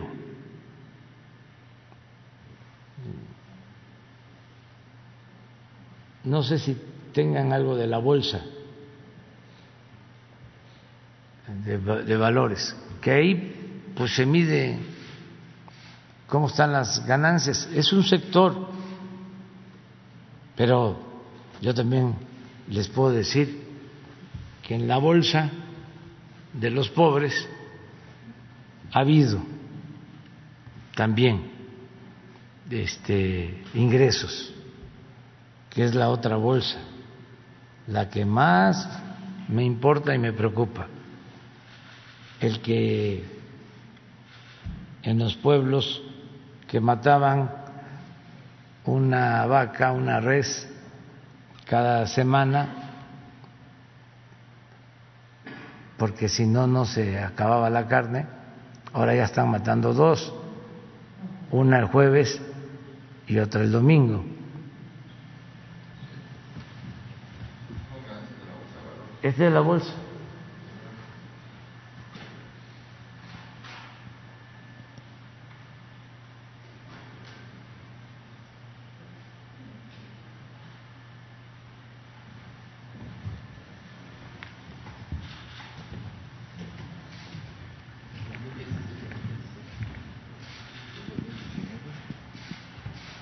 Es la caída del 19, ¿no? Aquí.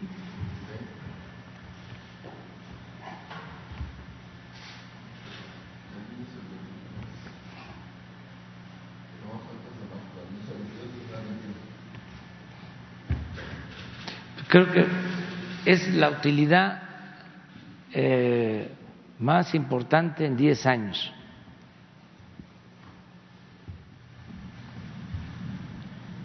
Por qué no pones la de la de la devaluación?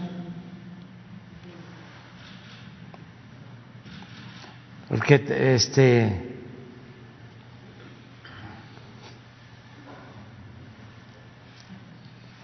estábamos como 3%. México fue el país de economías emergentes en que menos se depreció su moneda, si se trata de presumir, del año pasado. El país de América Latina y de otros países en donde se depreció menos su moneda. Y prácticamente no hemos tenido devaluación en los tres años, 19, 20, 21. Y ahora, sí, aquí estamos. Variación de tipo de cambio respecto al dólar estadounidense por divisa. En el periodo considerado del 30 de noviembre que entramos al 9 de diciembre. Sí, pero si lo pones al 30, porque toco madera hoy, pero cerramos con 20.50, 20 pesos 50 centavos por dólar. De todas maneras,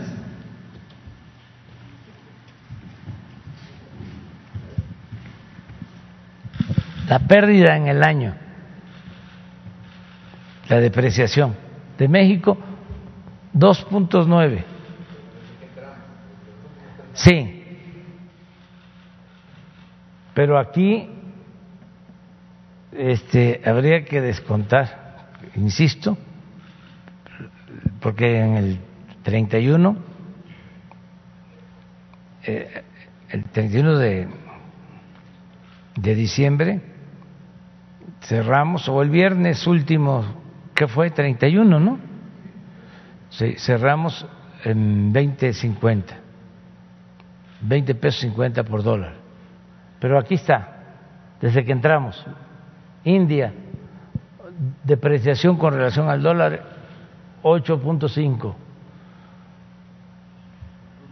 el rublo ruso 10.1,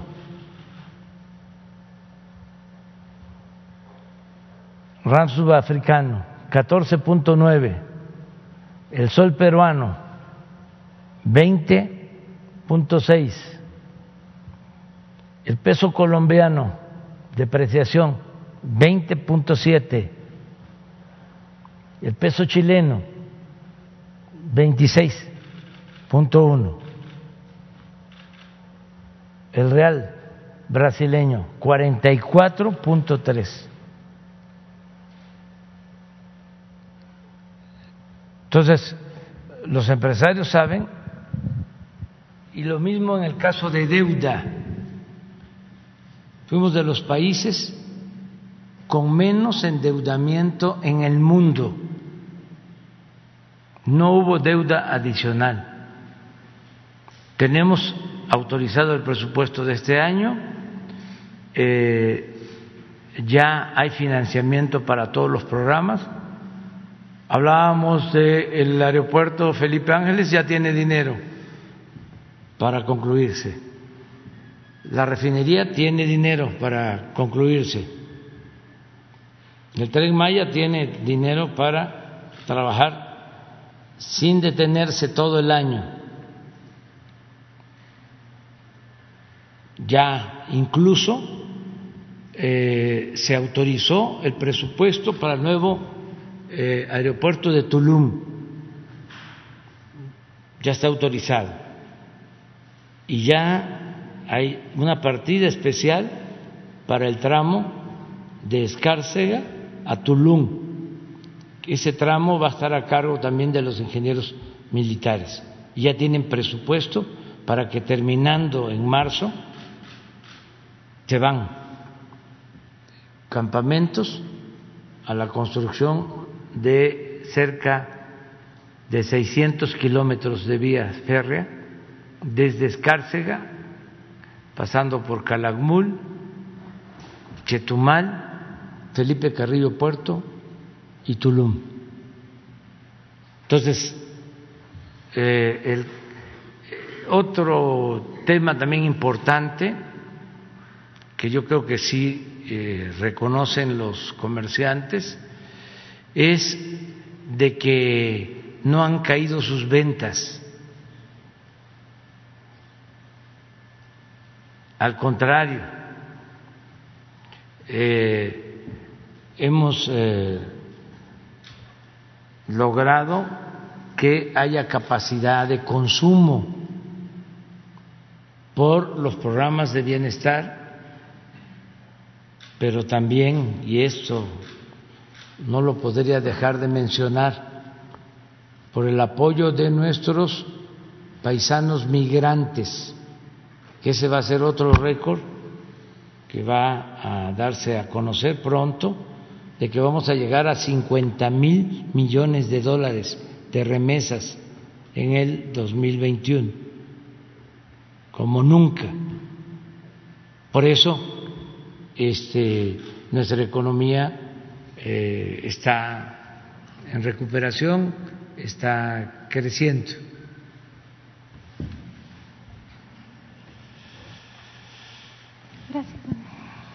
Eh, buenos días, presidente. Buenos días, eh, eh, los invitados. Shaila Rosagel, corresponsal de Grupo Gili, el Imparcial de Sonora, La Crónica de Mexicali, Frontera de Tijuana y el Imparcial.com México.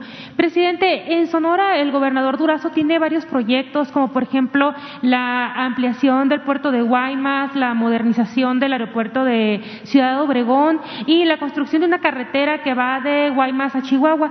Preguntarle cómo se va a involucrar el gobierno eh, federal eh, en estos proyectos y también si ya tiene una avance de lo que será su gira por Sonora eh, en este mes, eh, si ya tiene la fecha y con quiénes se reuniría por allá.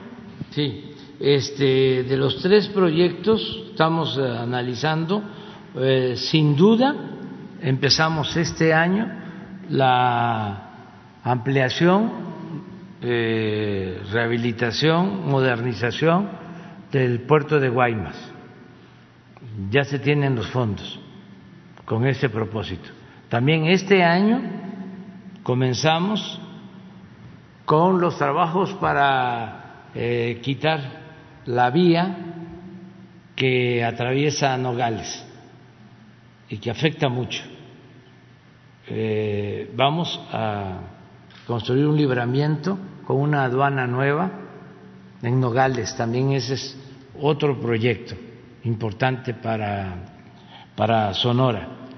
Y voy a ir eh, a Sonora, tengo que organizarme porque eh, tengo que ir a los pueblos yaquis. Eh, es que ofrecí estar visitando los pueblos para que no se nos quede rezagada la obra del distrito de riego entonces, mm, voy a Sonora y voy a ir a este, los pueblos yaquis para hacer la evaluación sobre cómo vamos, si ya se va a licitar la obra, que no se nos pase el tiempo. Y luego voy con los ERIS, tengo compromiso también, y ahí el compromiso es el agua y luego pues quiero ir a la sierra también. Eh, voy a dejar, voy a, voy a dedicar un fin de semana completo para que me alcance, pero sí voy a estar por allá. ¿Sería un viernes, sábado, domingo o cómo sería? Viernes, sábado y domingo. Sí. no tiene la fecha todavía. Va a ser en febrero. Febrero. Febrero. Perfecto. Bueno, presidente, muchas gracias. Eh, también preguntar, aprovechando que está la eh, secretaria eh, Rosa Isela, si tienen previsto algún cambio en la estrategia de seguridad para disminuir los índices de, pues, de homicidio doloso en los municipios en donde hizo falta este año que pasó, como por ejemplo Cajeme eh, donde pues en, Sonora sí disminuyó el homicidio doloso eh, eh, a nivel eh, general y en varios municipios que, estaban como Hermosillo, Guaymas, Nogales, que son prioritarios, pero en Cajeme no, no se pudo lograr este, este objetivo. Si va a haber algún cambio en la estrategia secretaria para estos municipios.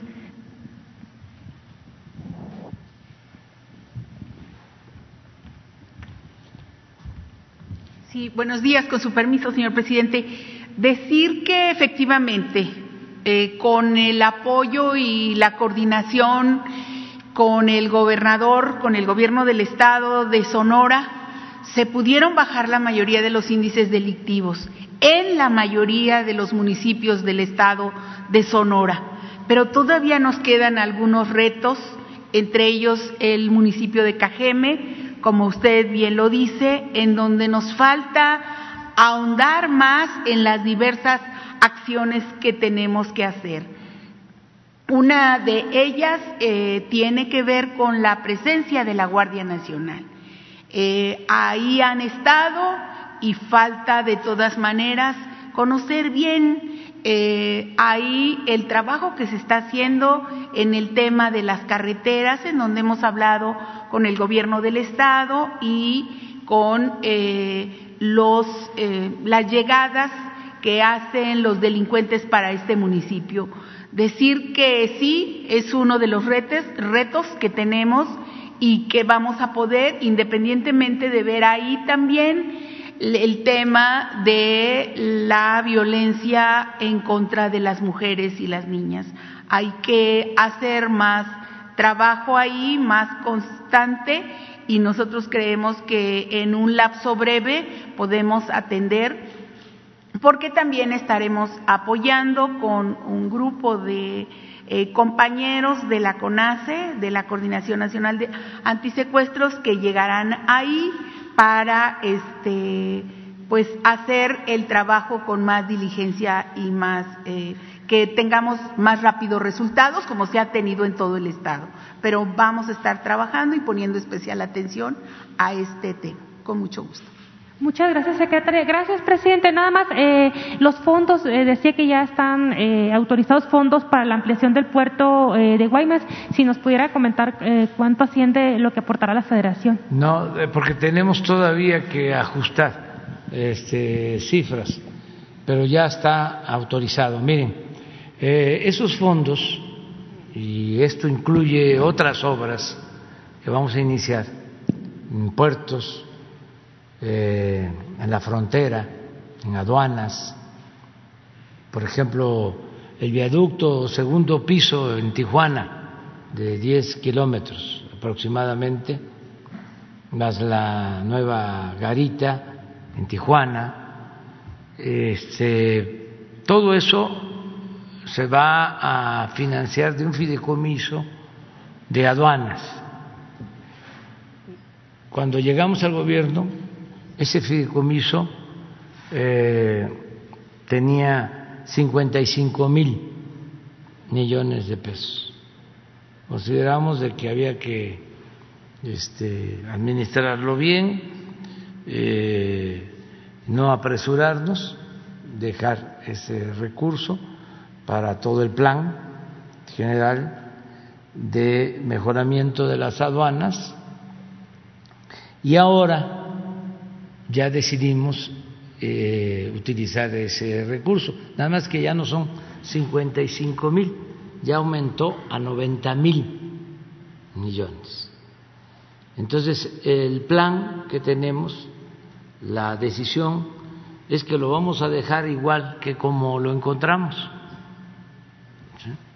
a la próxima administración.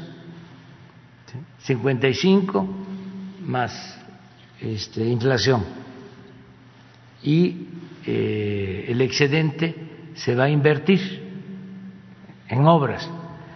De ese excedente se va a utilizar para Guaymas y para otras obras que ya mencioné, pero estamos ya definiendo eh, cuáles son las obras y los proyectos para tener el presupuesto. Pero sí, Guaymas eh, es una prioridad para el gobierno federal, es un compromiso ya que tenemos. Muy bien. Yo no traje el reloj ahora, ¿pero ¿qué horas son? Ah. Buenos días. Ya nos falta poquito. Buenos días, presidente. Para ir a desayunar. Eh, Hans Salazar de Noticiero en Redes. Feliz año. Eh, eh, a, Hans. A, al integrante del Parlamento, Jeremy Corbyn. presidente, quiero empezar preguntándole. Yo he traído este tema, bueno, otros otros compañeros, pero quisiera yo preguntarle y a propósito del de, el invitado especial que usted tiene aquí presente en esta mañanera en este palacio la situación de uno de los eh, activistas de la libertad de expresión, pues actualmente todavía vivo, Julian Assange. Julian Assange eh, sigue preso y con, eh, pues, ya una declaratoria en, en, Inglaterra para ser extraditado a Estados Unidos. Y a propósito de esta nueva imagen que se tiene de nuestro Ricardo Flores Magón, nuestro héroe nacional de la libertad de expresión y impulsor de, de periódicos de tanta grandeza, eh, yo quisiera preguntarle si se ha insistido en el tema de este ofrecimiento que hizo hace prácticamente un año eh, de asilo en nuestro país, si ha tenido, si en este tiempo, en estos meses se ha tenido contacto con eh, el equipo defensor, eh, la gente de este eh, personaje, Juliana Sánchez, para poder tener esa posibilidad y de así prácticamente salvar su vida. Yo leería finalmente las palabras que acaba de publicar la mamá de Juliana Sánchez. Dijo, hace unos días escribió, el dolor de ver a mi hijo que arriesgó su vida para denunciar la injusticia inculpado y privado del derecho a un juicio justo, una y otra vez. Presidente, yo le pregunto si se ha tenido contacto, qué proyección tiene esta situación, si es posible o usted lo ve muy lejano eh, en este sentido, esta posibilidad, de acuerdo a los acercamientos que pudo haber ya habido con la Cancillería. Pues nosotros eh, hemos fijado nuestra postura y estamos eh, dispuestos a ofrecer asilo a Sánchez en México. Esa es nuestra postura. Consideramos que el gobierno de Estados Unidos debe actuar con humanismo. Assange está enfermo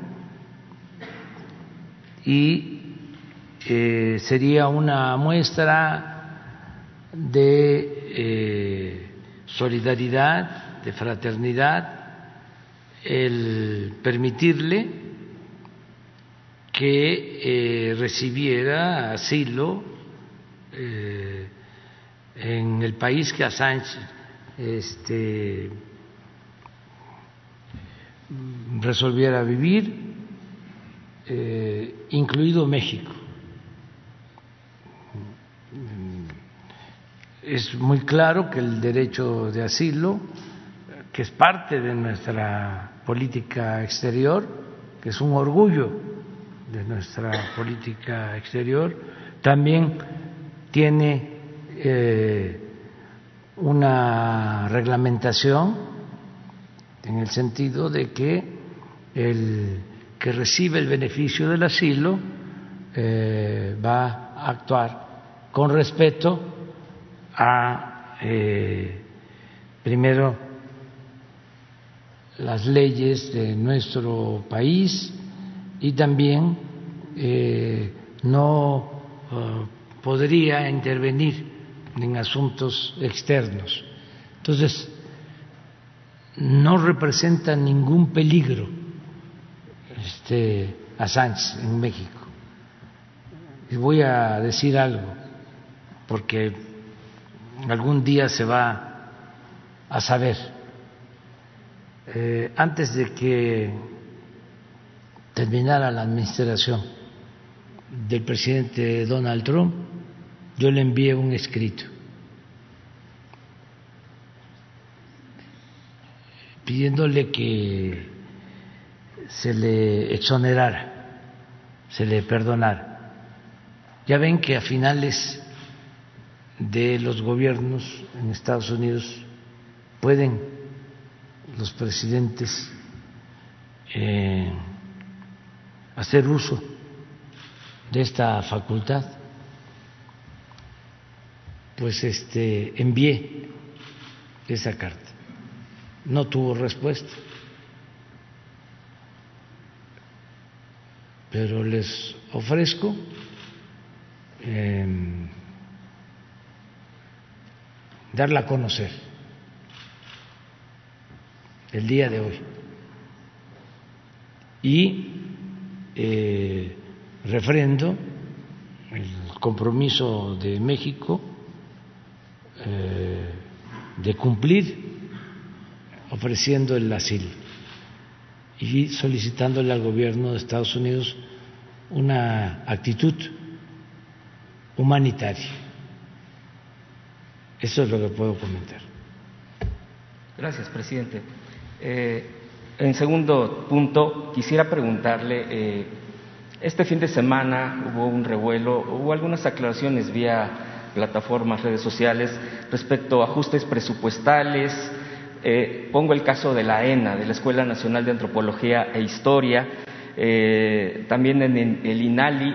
Ya han salido algunas respuestas de dependencias, incluso de aquí de presidencia, pero también hay polémica por el tema, por ejemplo, de Indesol, que eh, tiene que ver con eh, no solo la relación con las asociaciones civiles en varios temas de programas de apoyos, sino también en el apoyo a refugios de mujeres eh, violentadas.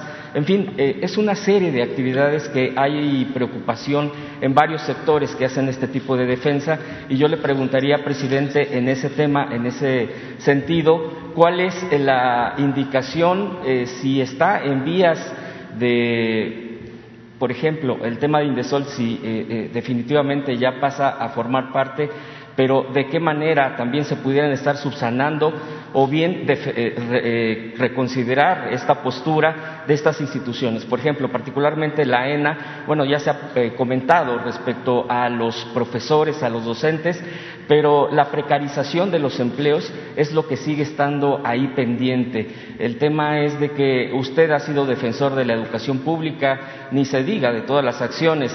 La ENA, bueno, pues es una escuela que ha formado, que sigue formando y que es prácticamente escuela del pueblo, eh, eh, presidente.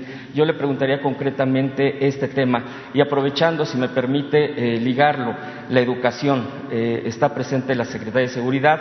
Ya se ha comentado el tema de, los, de las cárceles, los ahorros, la eficiencia, etcétera, la atención de los derechos humanos. Y en algún momento yo le planteé aquí que, por ejemplo, la Universidad Autónoma de la Ciudad de México, del que usted fue fundador cuando fue jefe de gobierno, la UNAM misma, la Universidad Nacional Autónoma de México, tienen un programa para la educación de eh, gente presa para que terminen carreras, no solamente cursos, talleres, que ya de por sí serán aliciente para mucha gente que está presa, sino estos esquemas de que terminan una carrera, ya sea derecho, ya sea alguna de su elección, y que la propia casa de estudios correspondiente, en este caso, repito, la OACM que hace eso, concretamente en el reclusorio Oriente, que es el donde se tienen datos, le preguntaría si la secretaria tiene contemplado esto, si se, actualmente qué instituciones ofrecen carreras a los, a los eh, presos, que creo que es la mejor manera, la educación, para poder eh, resarcir, para poder eh, reinsertar a gente que está presa. Presidente, estos serían mis planteamientos le agradezco mucho las respuestas.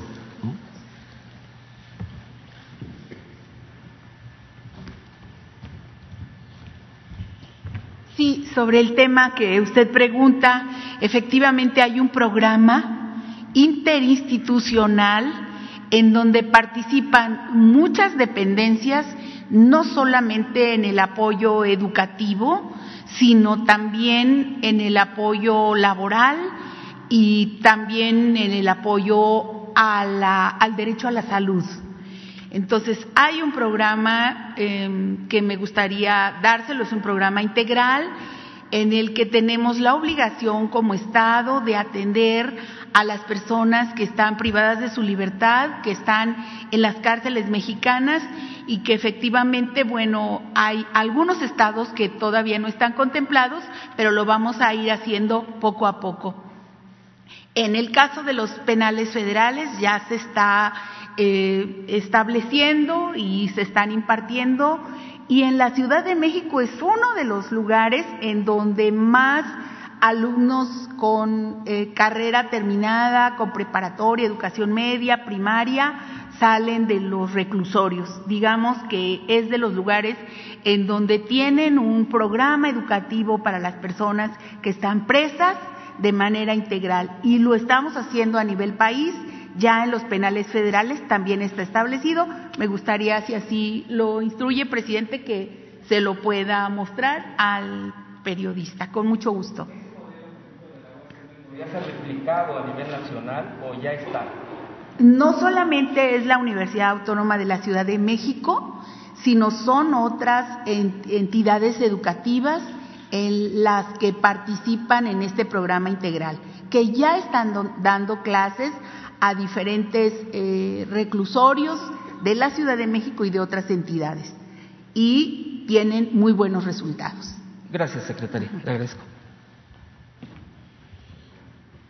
Acerca de tu pregunta sobre las instituciones, va a continuar la reforma administrativa porque tenemos que evitar el, derroche, los gastos superfluos, la duplicidad de funciones.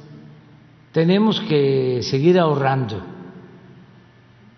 para que el presupuesto le llegue a la gente que más lo necesita. Por ejemplo, estás hablando de la escuela de antropología e historia. Si hace falta apoyos económicos, los van a ver.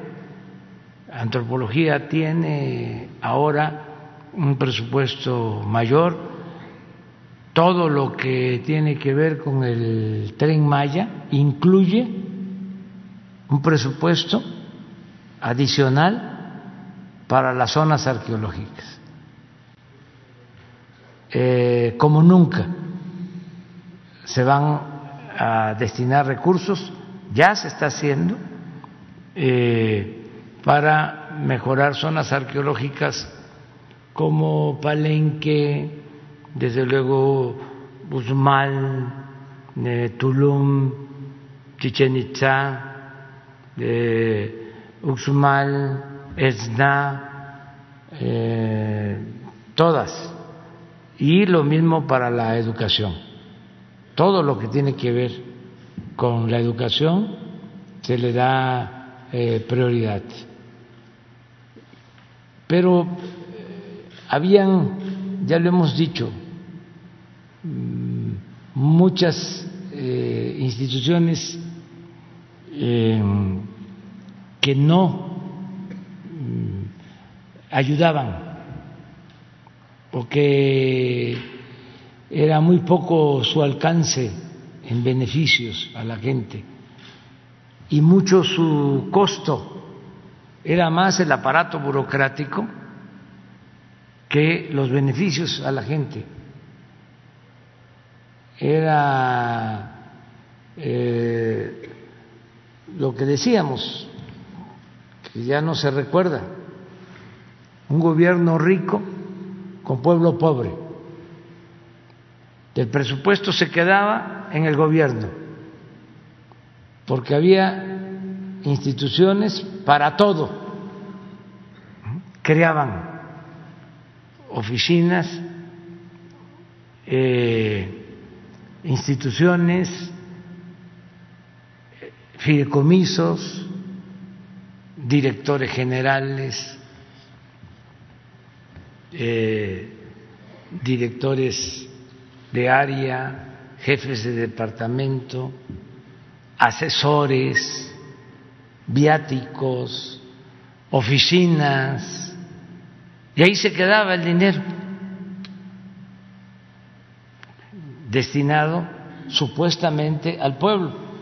Ahora ya esos aparatos intermedios pues ya no tienen razón de ser porque todo se entrega de manera directa. ¿Para qué queremos un instituto de atención a el mantenimiento de las escuelas? Mejor le damos el presupuesto para el mantenimiento de las escuelas a las sociedades de padres de familia. ¿Para qué queremos un instituto para la construcción de caminos de mano de obra en Oaxaca? Mejor le damos a las autoridades de Oaxaca su presupuesto para que hagan el camino. ¿Saben cuánto ahorramos? Muchísimo. Es que el gobierno neoliberal eh, parecía que estaba a la moda. Si se tenía que defender a los niños de la calle, un instituto para defender a los niños de la calle. Eh, para el medio ambiente no solo uno, dos o tres. Para la defensa de los derechos humanos, cinco, diez, en el mismo gobierno. ¿Y saben quién era el violador? Por eh, excelencia de los derechos humanos, el Estado. Instituto para combatir la corrupción. ¿Y quién promovía la corrupción? El gobierno.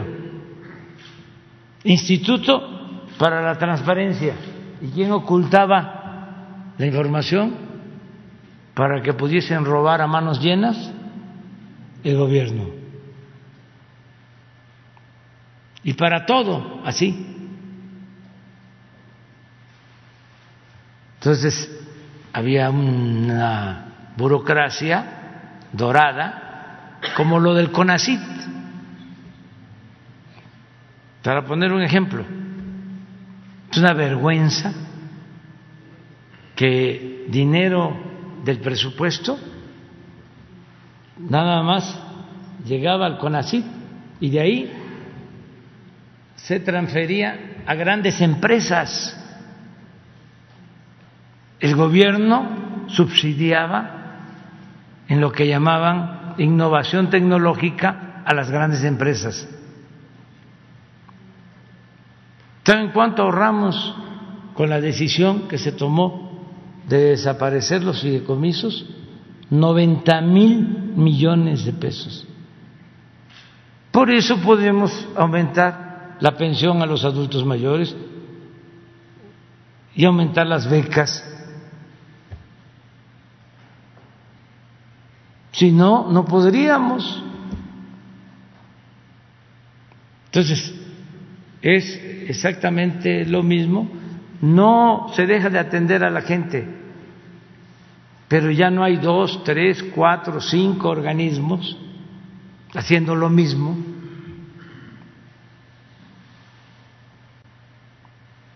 Ahora está lo del INE, por ejemplo con lo de la consulta. Va a ser muy interesante, y vuelvo a hacer el llamado, a que se revise el presupuesto del INE, porque es autónomo, pero el dinero que manejan es del pueblo. ¿Cuánto en renta y en compra de vehículos. ¿Cuánto en sueldos? La pirámide de sueldos. ¿Cuánto ganan los de arriba? ¿Cuánto ganan los de abajo? Sueldo más bonos, más otras prestaciones. Nada más quisiera saber si tienen servicio médico especial.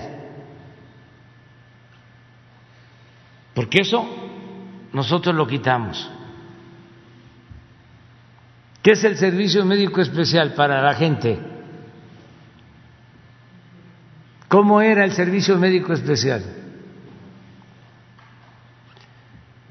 se gastaban seis mil millones de pesos en el gobierno en total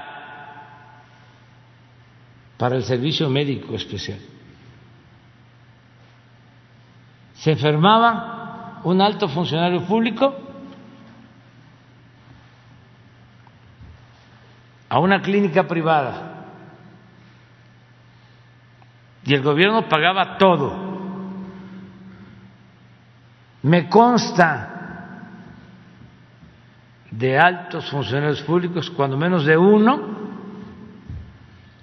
que se hizo cirugía plástica a cosillas del erario.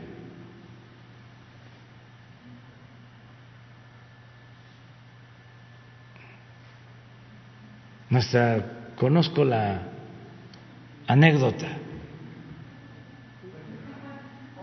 Estaba hombre ya estaba en el quirófano, quirófano, este, ya con el médico y todo, y le dice la señora, su esposa, le dice al médico, déjenle la naricita como la del presidente Peña Nieto. Pues eso con cargo al erario. Lo tengo que decir así para que nos entendamos de qué se trata. Luego, otra prebenda. Funcionario público ganaba 200 mil pesos, dejaba en una caja de ahorro 20 mil pesos al mes y el gobierno le ponía otros 20 mil. Ahorraba 40 mil. Cuando se iba a otro cargo, se llevaba todo eso.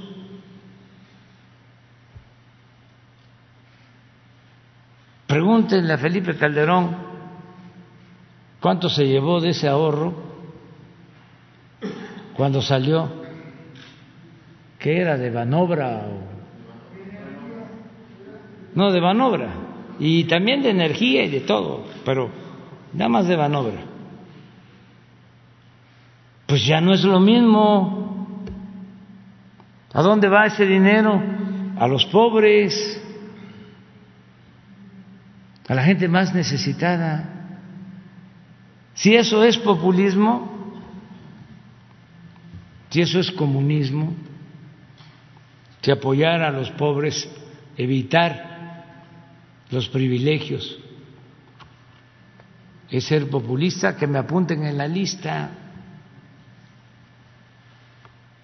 Eso es para hablar claro. Entonces, eso es lo que ellos no aceptan y por eso el enojo. ¿Y los demás qué? ¿Y los pobres qué? ¿No tienen derecho? ¿Que no? La principal función de un buen gobierno es garantizar la felicidad del pueblo.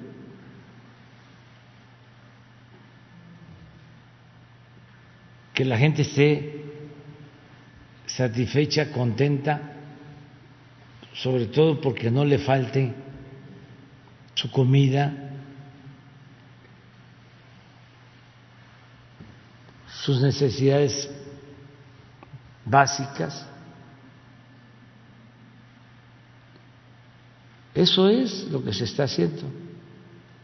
Entonces, todo se va a seguir atendiendo, todo lo que es justo se atiende todo, todo, todo, no hay ningún problema.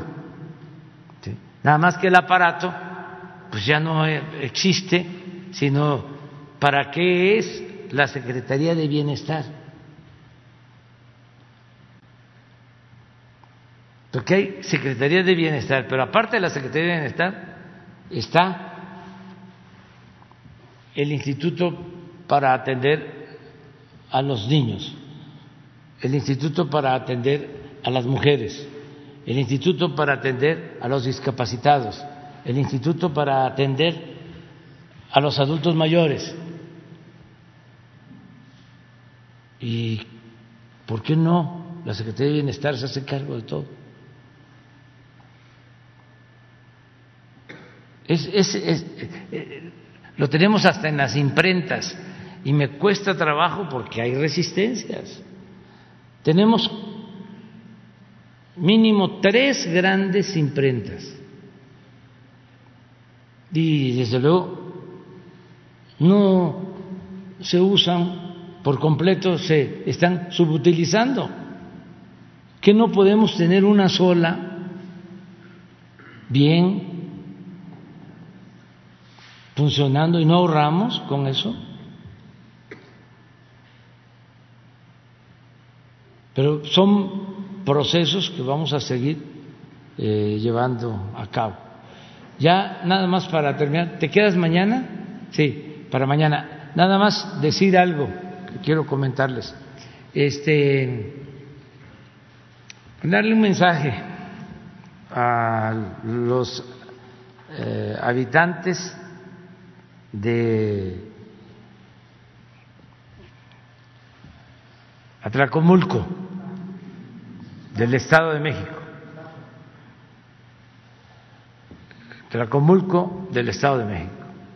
un mensaje a ellos, a los que eh, se organizaron, hicieron una estatua este, de mi persona.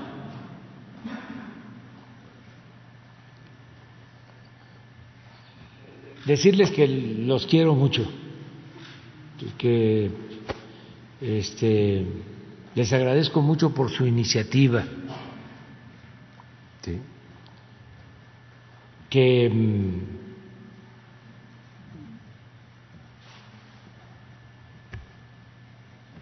son eh, mis amigos del alma, como millones de mexicanos, que son mis amigos del alma, que nos queremos mucho y que amor con amor se paga,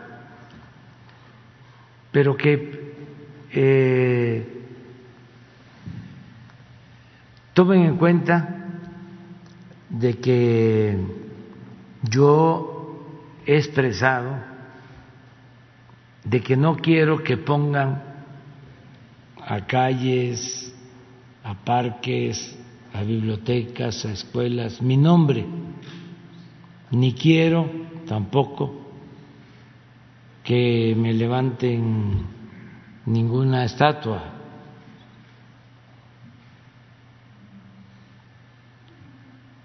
No quiero nada de eso lo he expresado varias veces.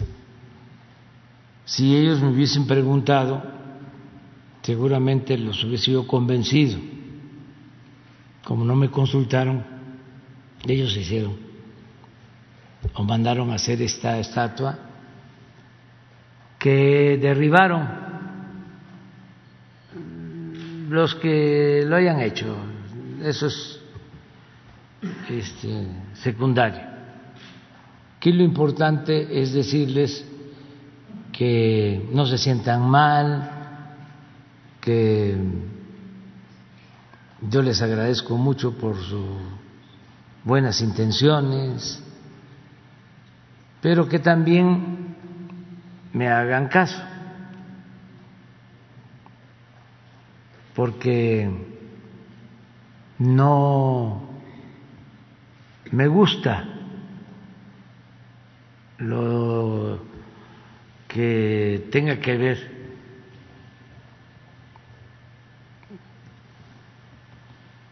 con la vanidad, eh, el culto a la personalidad. Estoy muy, muy, muy, muy, muy, muy seguro de lo que estamos haciendo me siento muy contento, soy muy feliz. Y todos los días me confieso con el tribunal de mi conciencia. Y me siento muy satisfecho de tenerle amor al pueblo, que si algo le admiro al presidente Lázaro Cárdenas,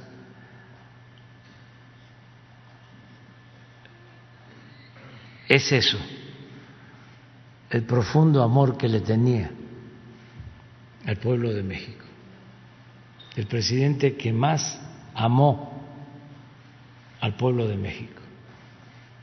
Sobre todo a los humildes. Entonces, eso es muy íntimo, esa es mi recompensa,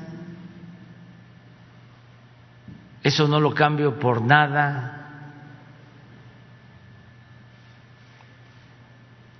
Y que dejemos a la gente sin necesidad de que se pongan este, estatuas o que las calles o las escuelas lleven mi nombre, que la gente este, tenga su criterio sobre lo que ha representado y seguirá representando mi gobierno. Tenerle confianza, tenerle fe al pueblo.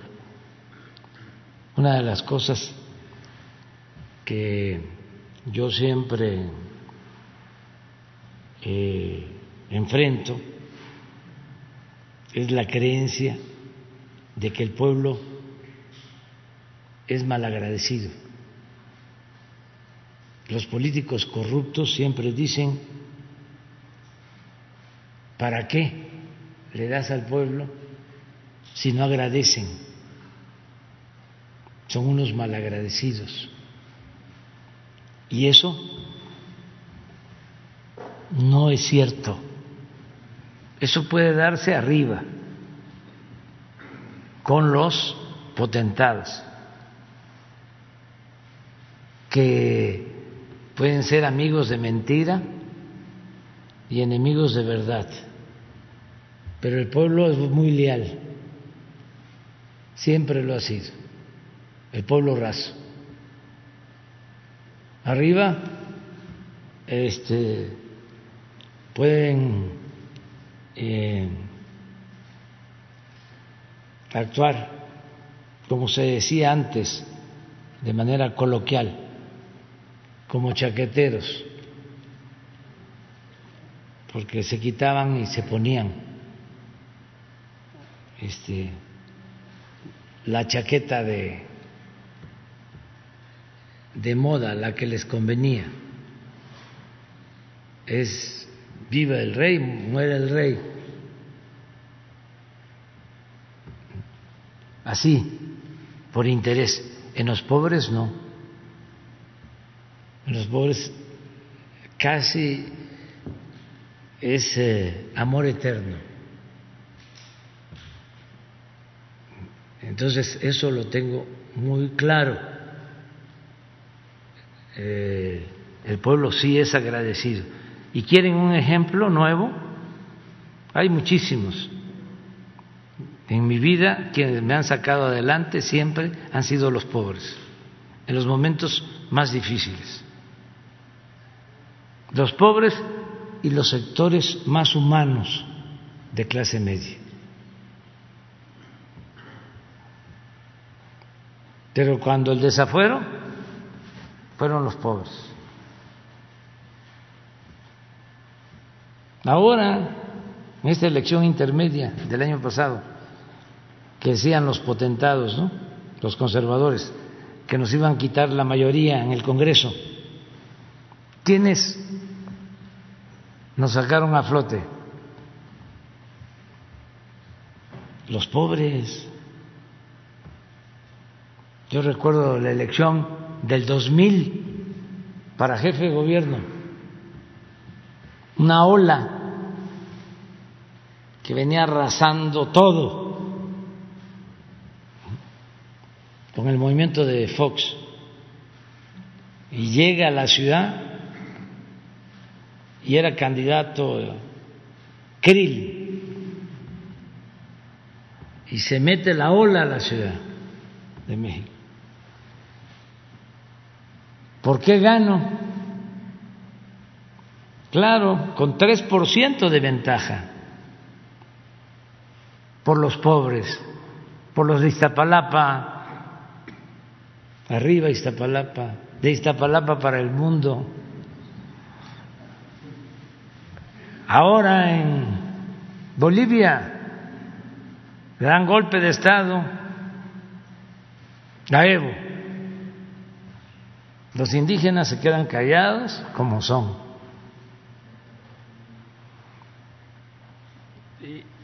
Una política represiva, racista y desde luego golpista. Se apoderan de todo. Y al año una elección. Y la gente pobre, los indígenas, vuelven a votar por el movimiento de Evo. Y ahí está, de nuevo, ese movimiento en la presidencia, por los pobres. Esos no son de dos caras. Entonces, ¿para qué quiero las estatuas? Además de las estatuas, solo muy pocas son respetadas. Yo recuerdo que una vez fui a Sonora a esto los del norte seguramente lo saben, que es la tierra. Un hombre bueno que fue asesinado de manera cobarde, Luis Donaldo Colosio. Y en Sonora tiene bustos, Luis Donaldo, y en otras partes también. Y iba yo a una gira en Cananea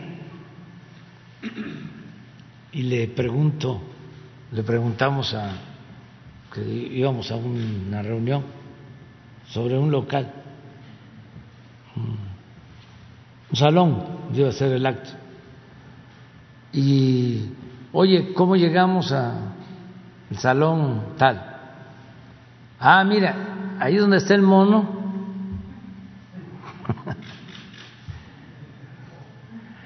de donde está el mono, a la derecha. En mi estado hicieron un monumento bellísimo a la patria.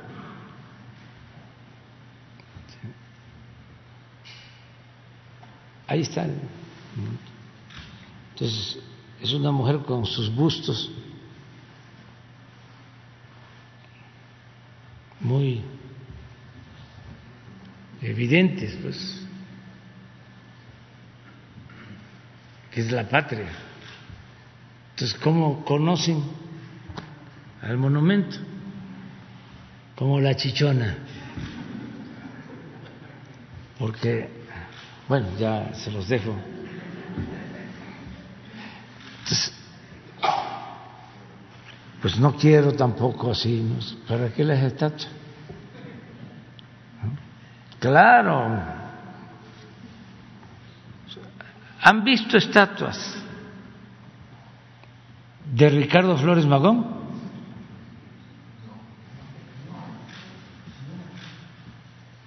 Nada. Nada. Precursor de la revolución. Porque no les gustaba a los potentados. Pues por eso, siempre en la cárcel. Pero es un hombre extraordinario en nuestra historia, Ricardo Magón. ¿Por qué no pones lo que decía sobre aquí yace? en, cuando mueran.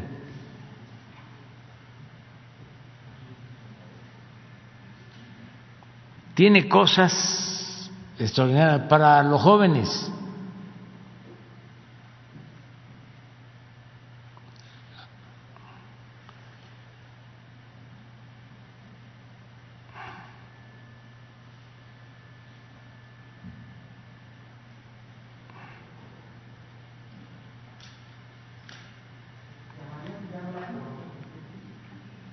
Dice algo así, como que, ¿eh? Así, un loco. Mis amigos, mis enemigos.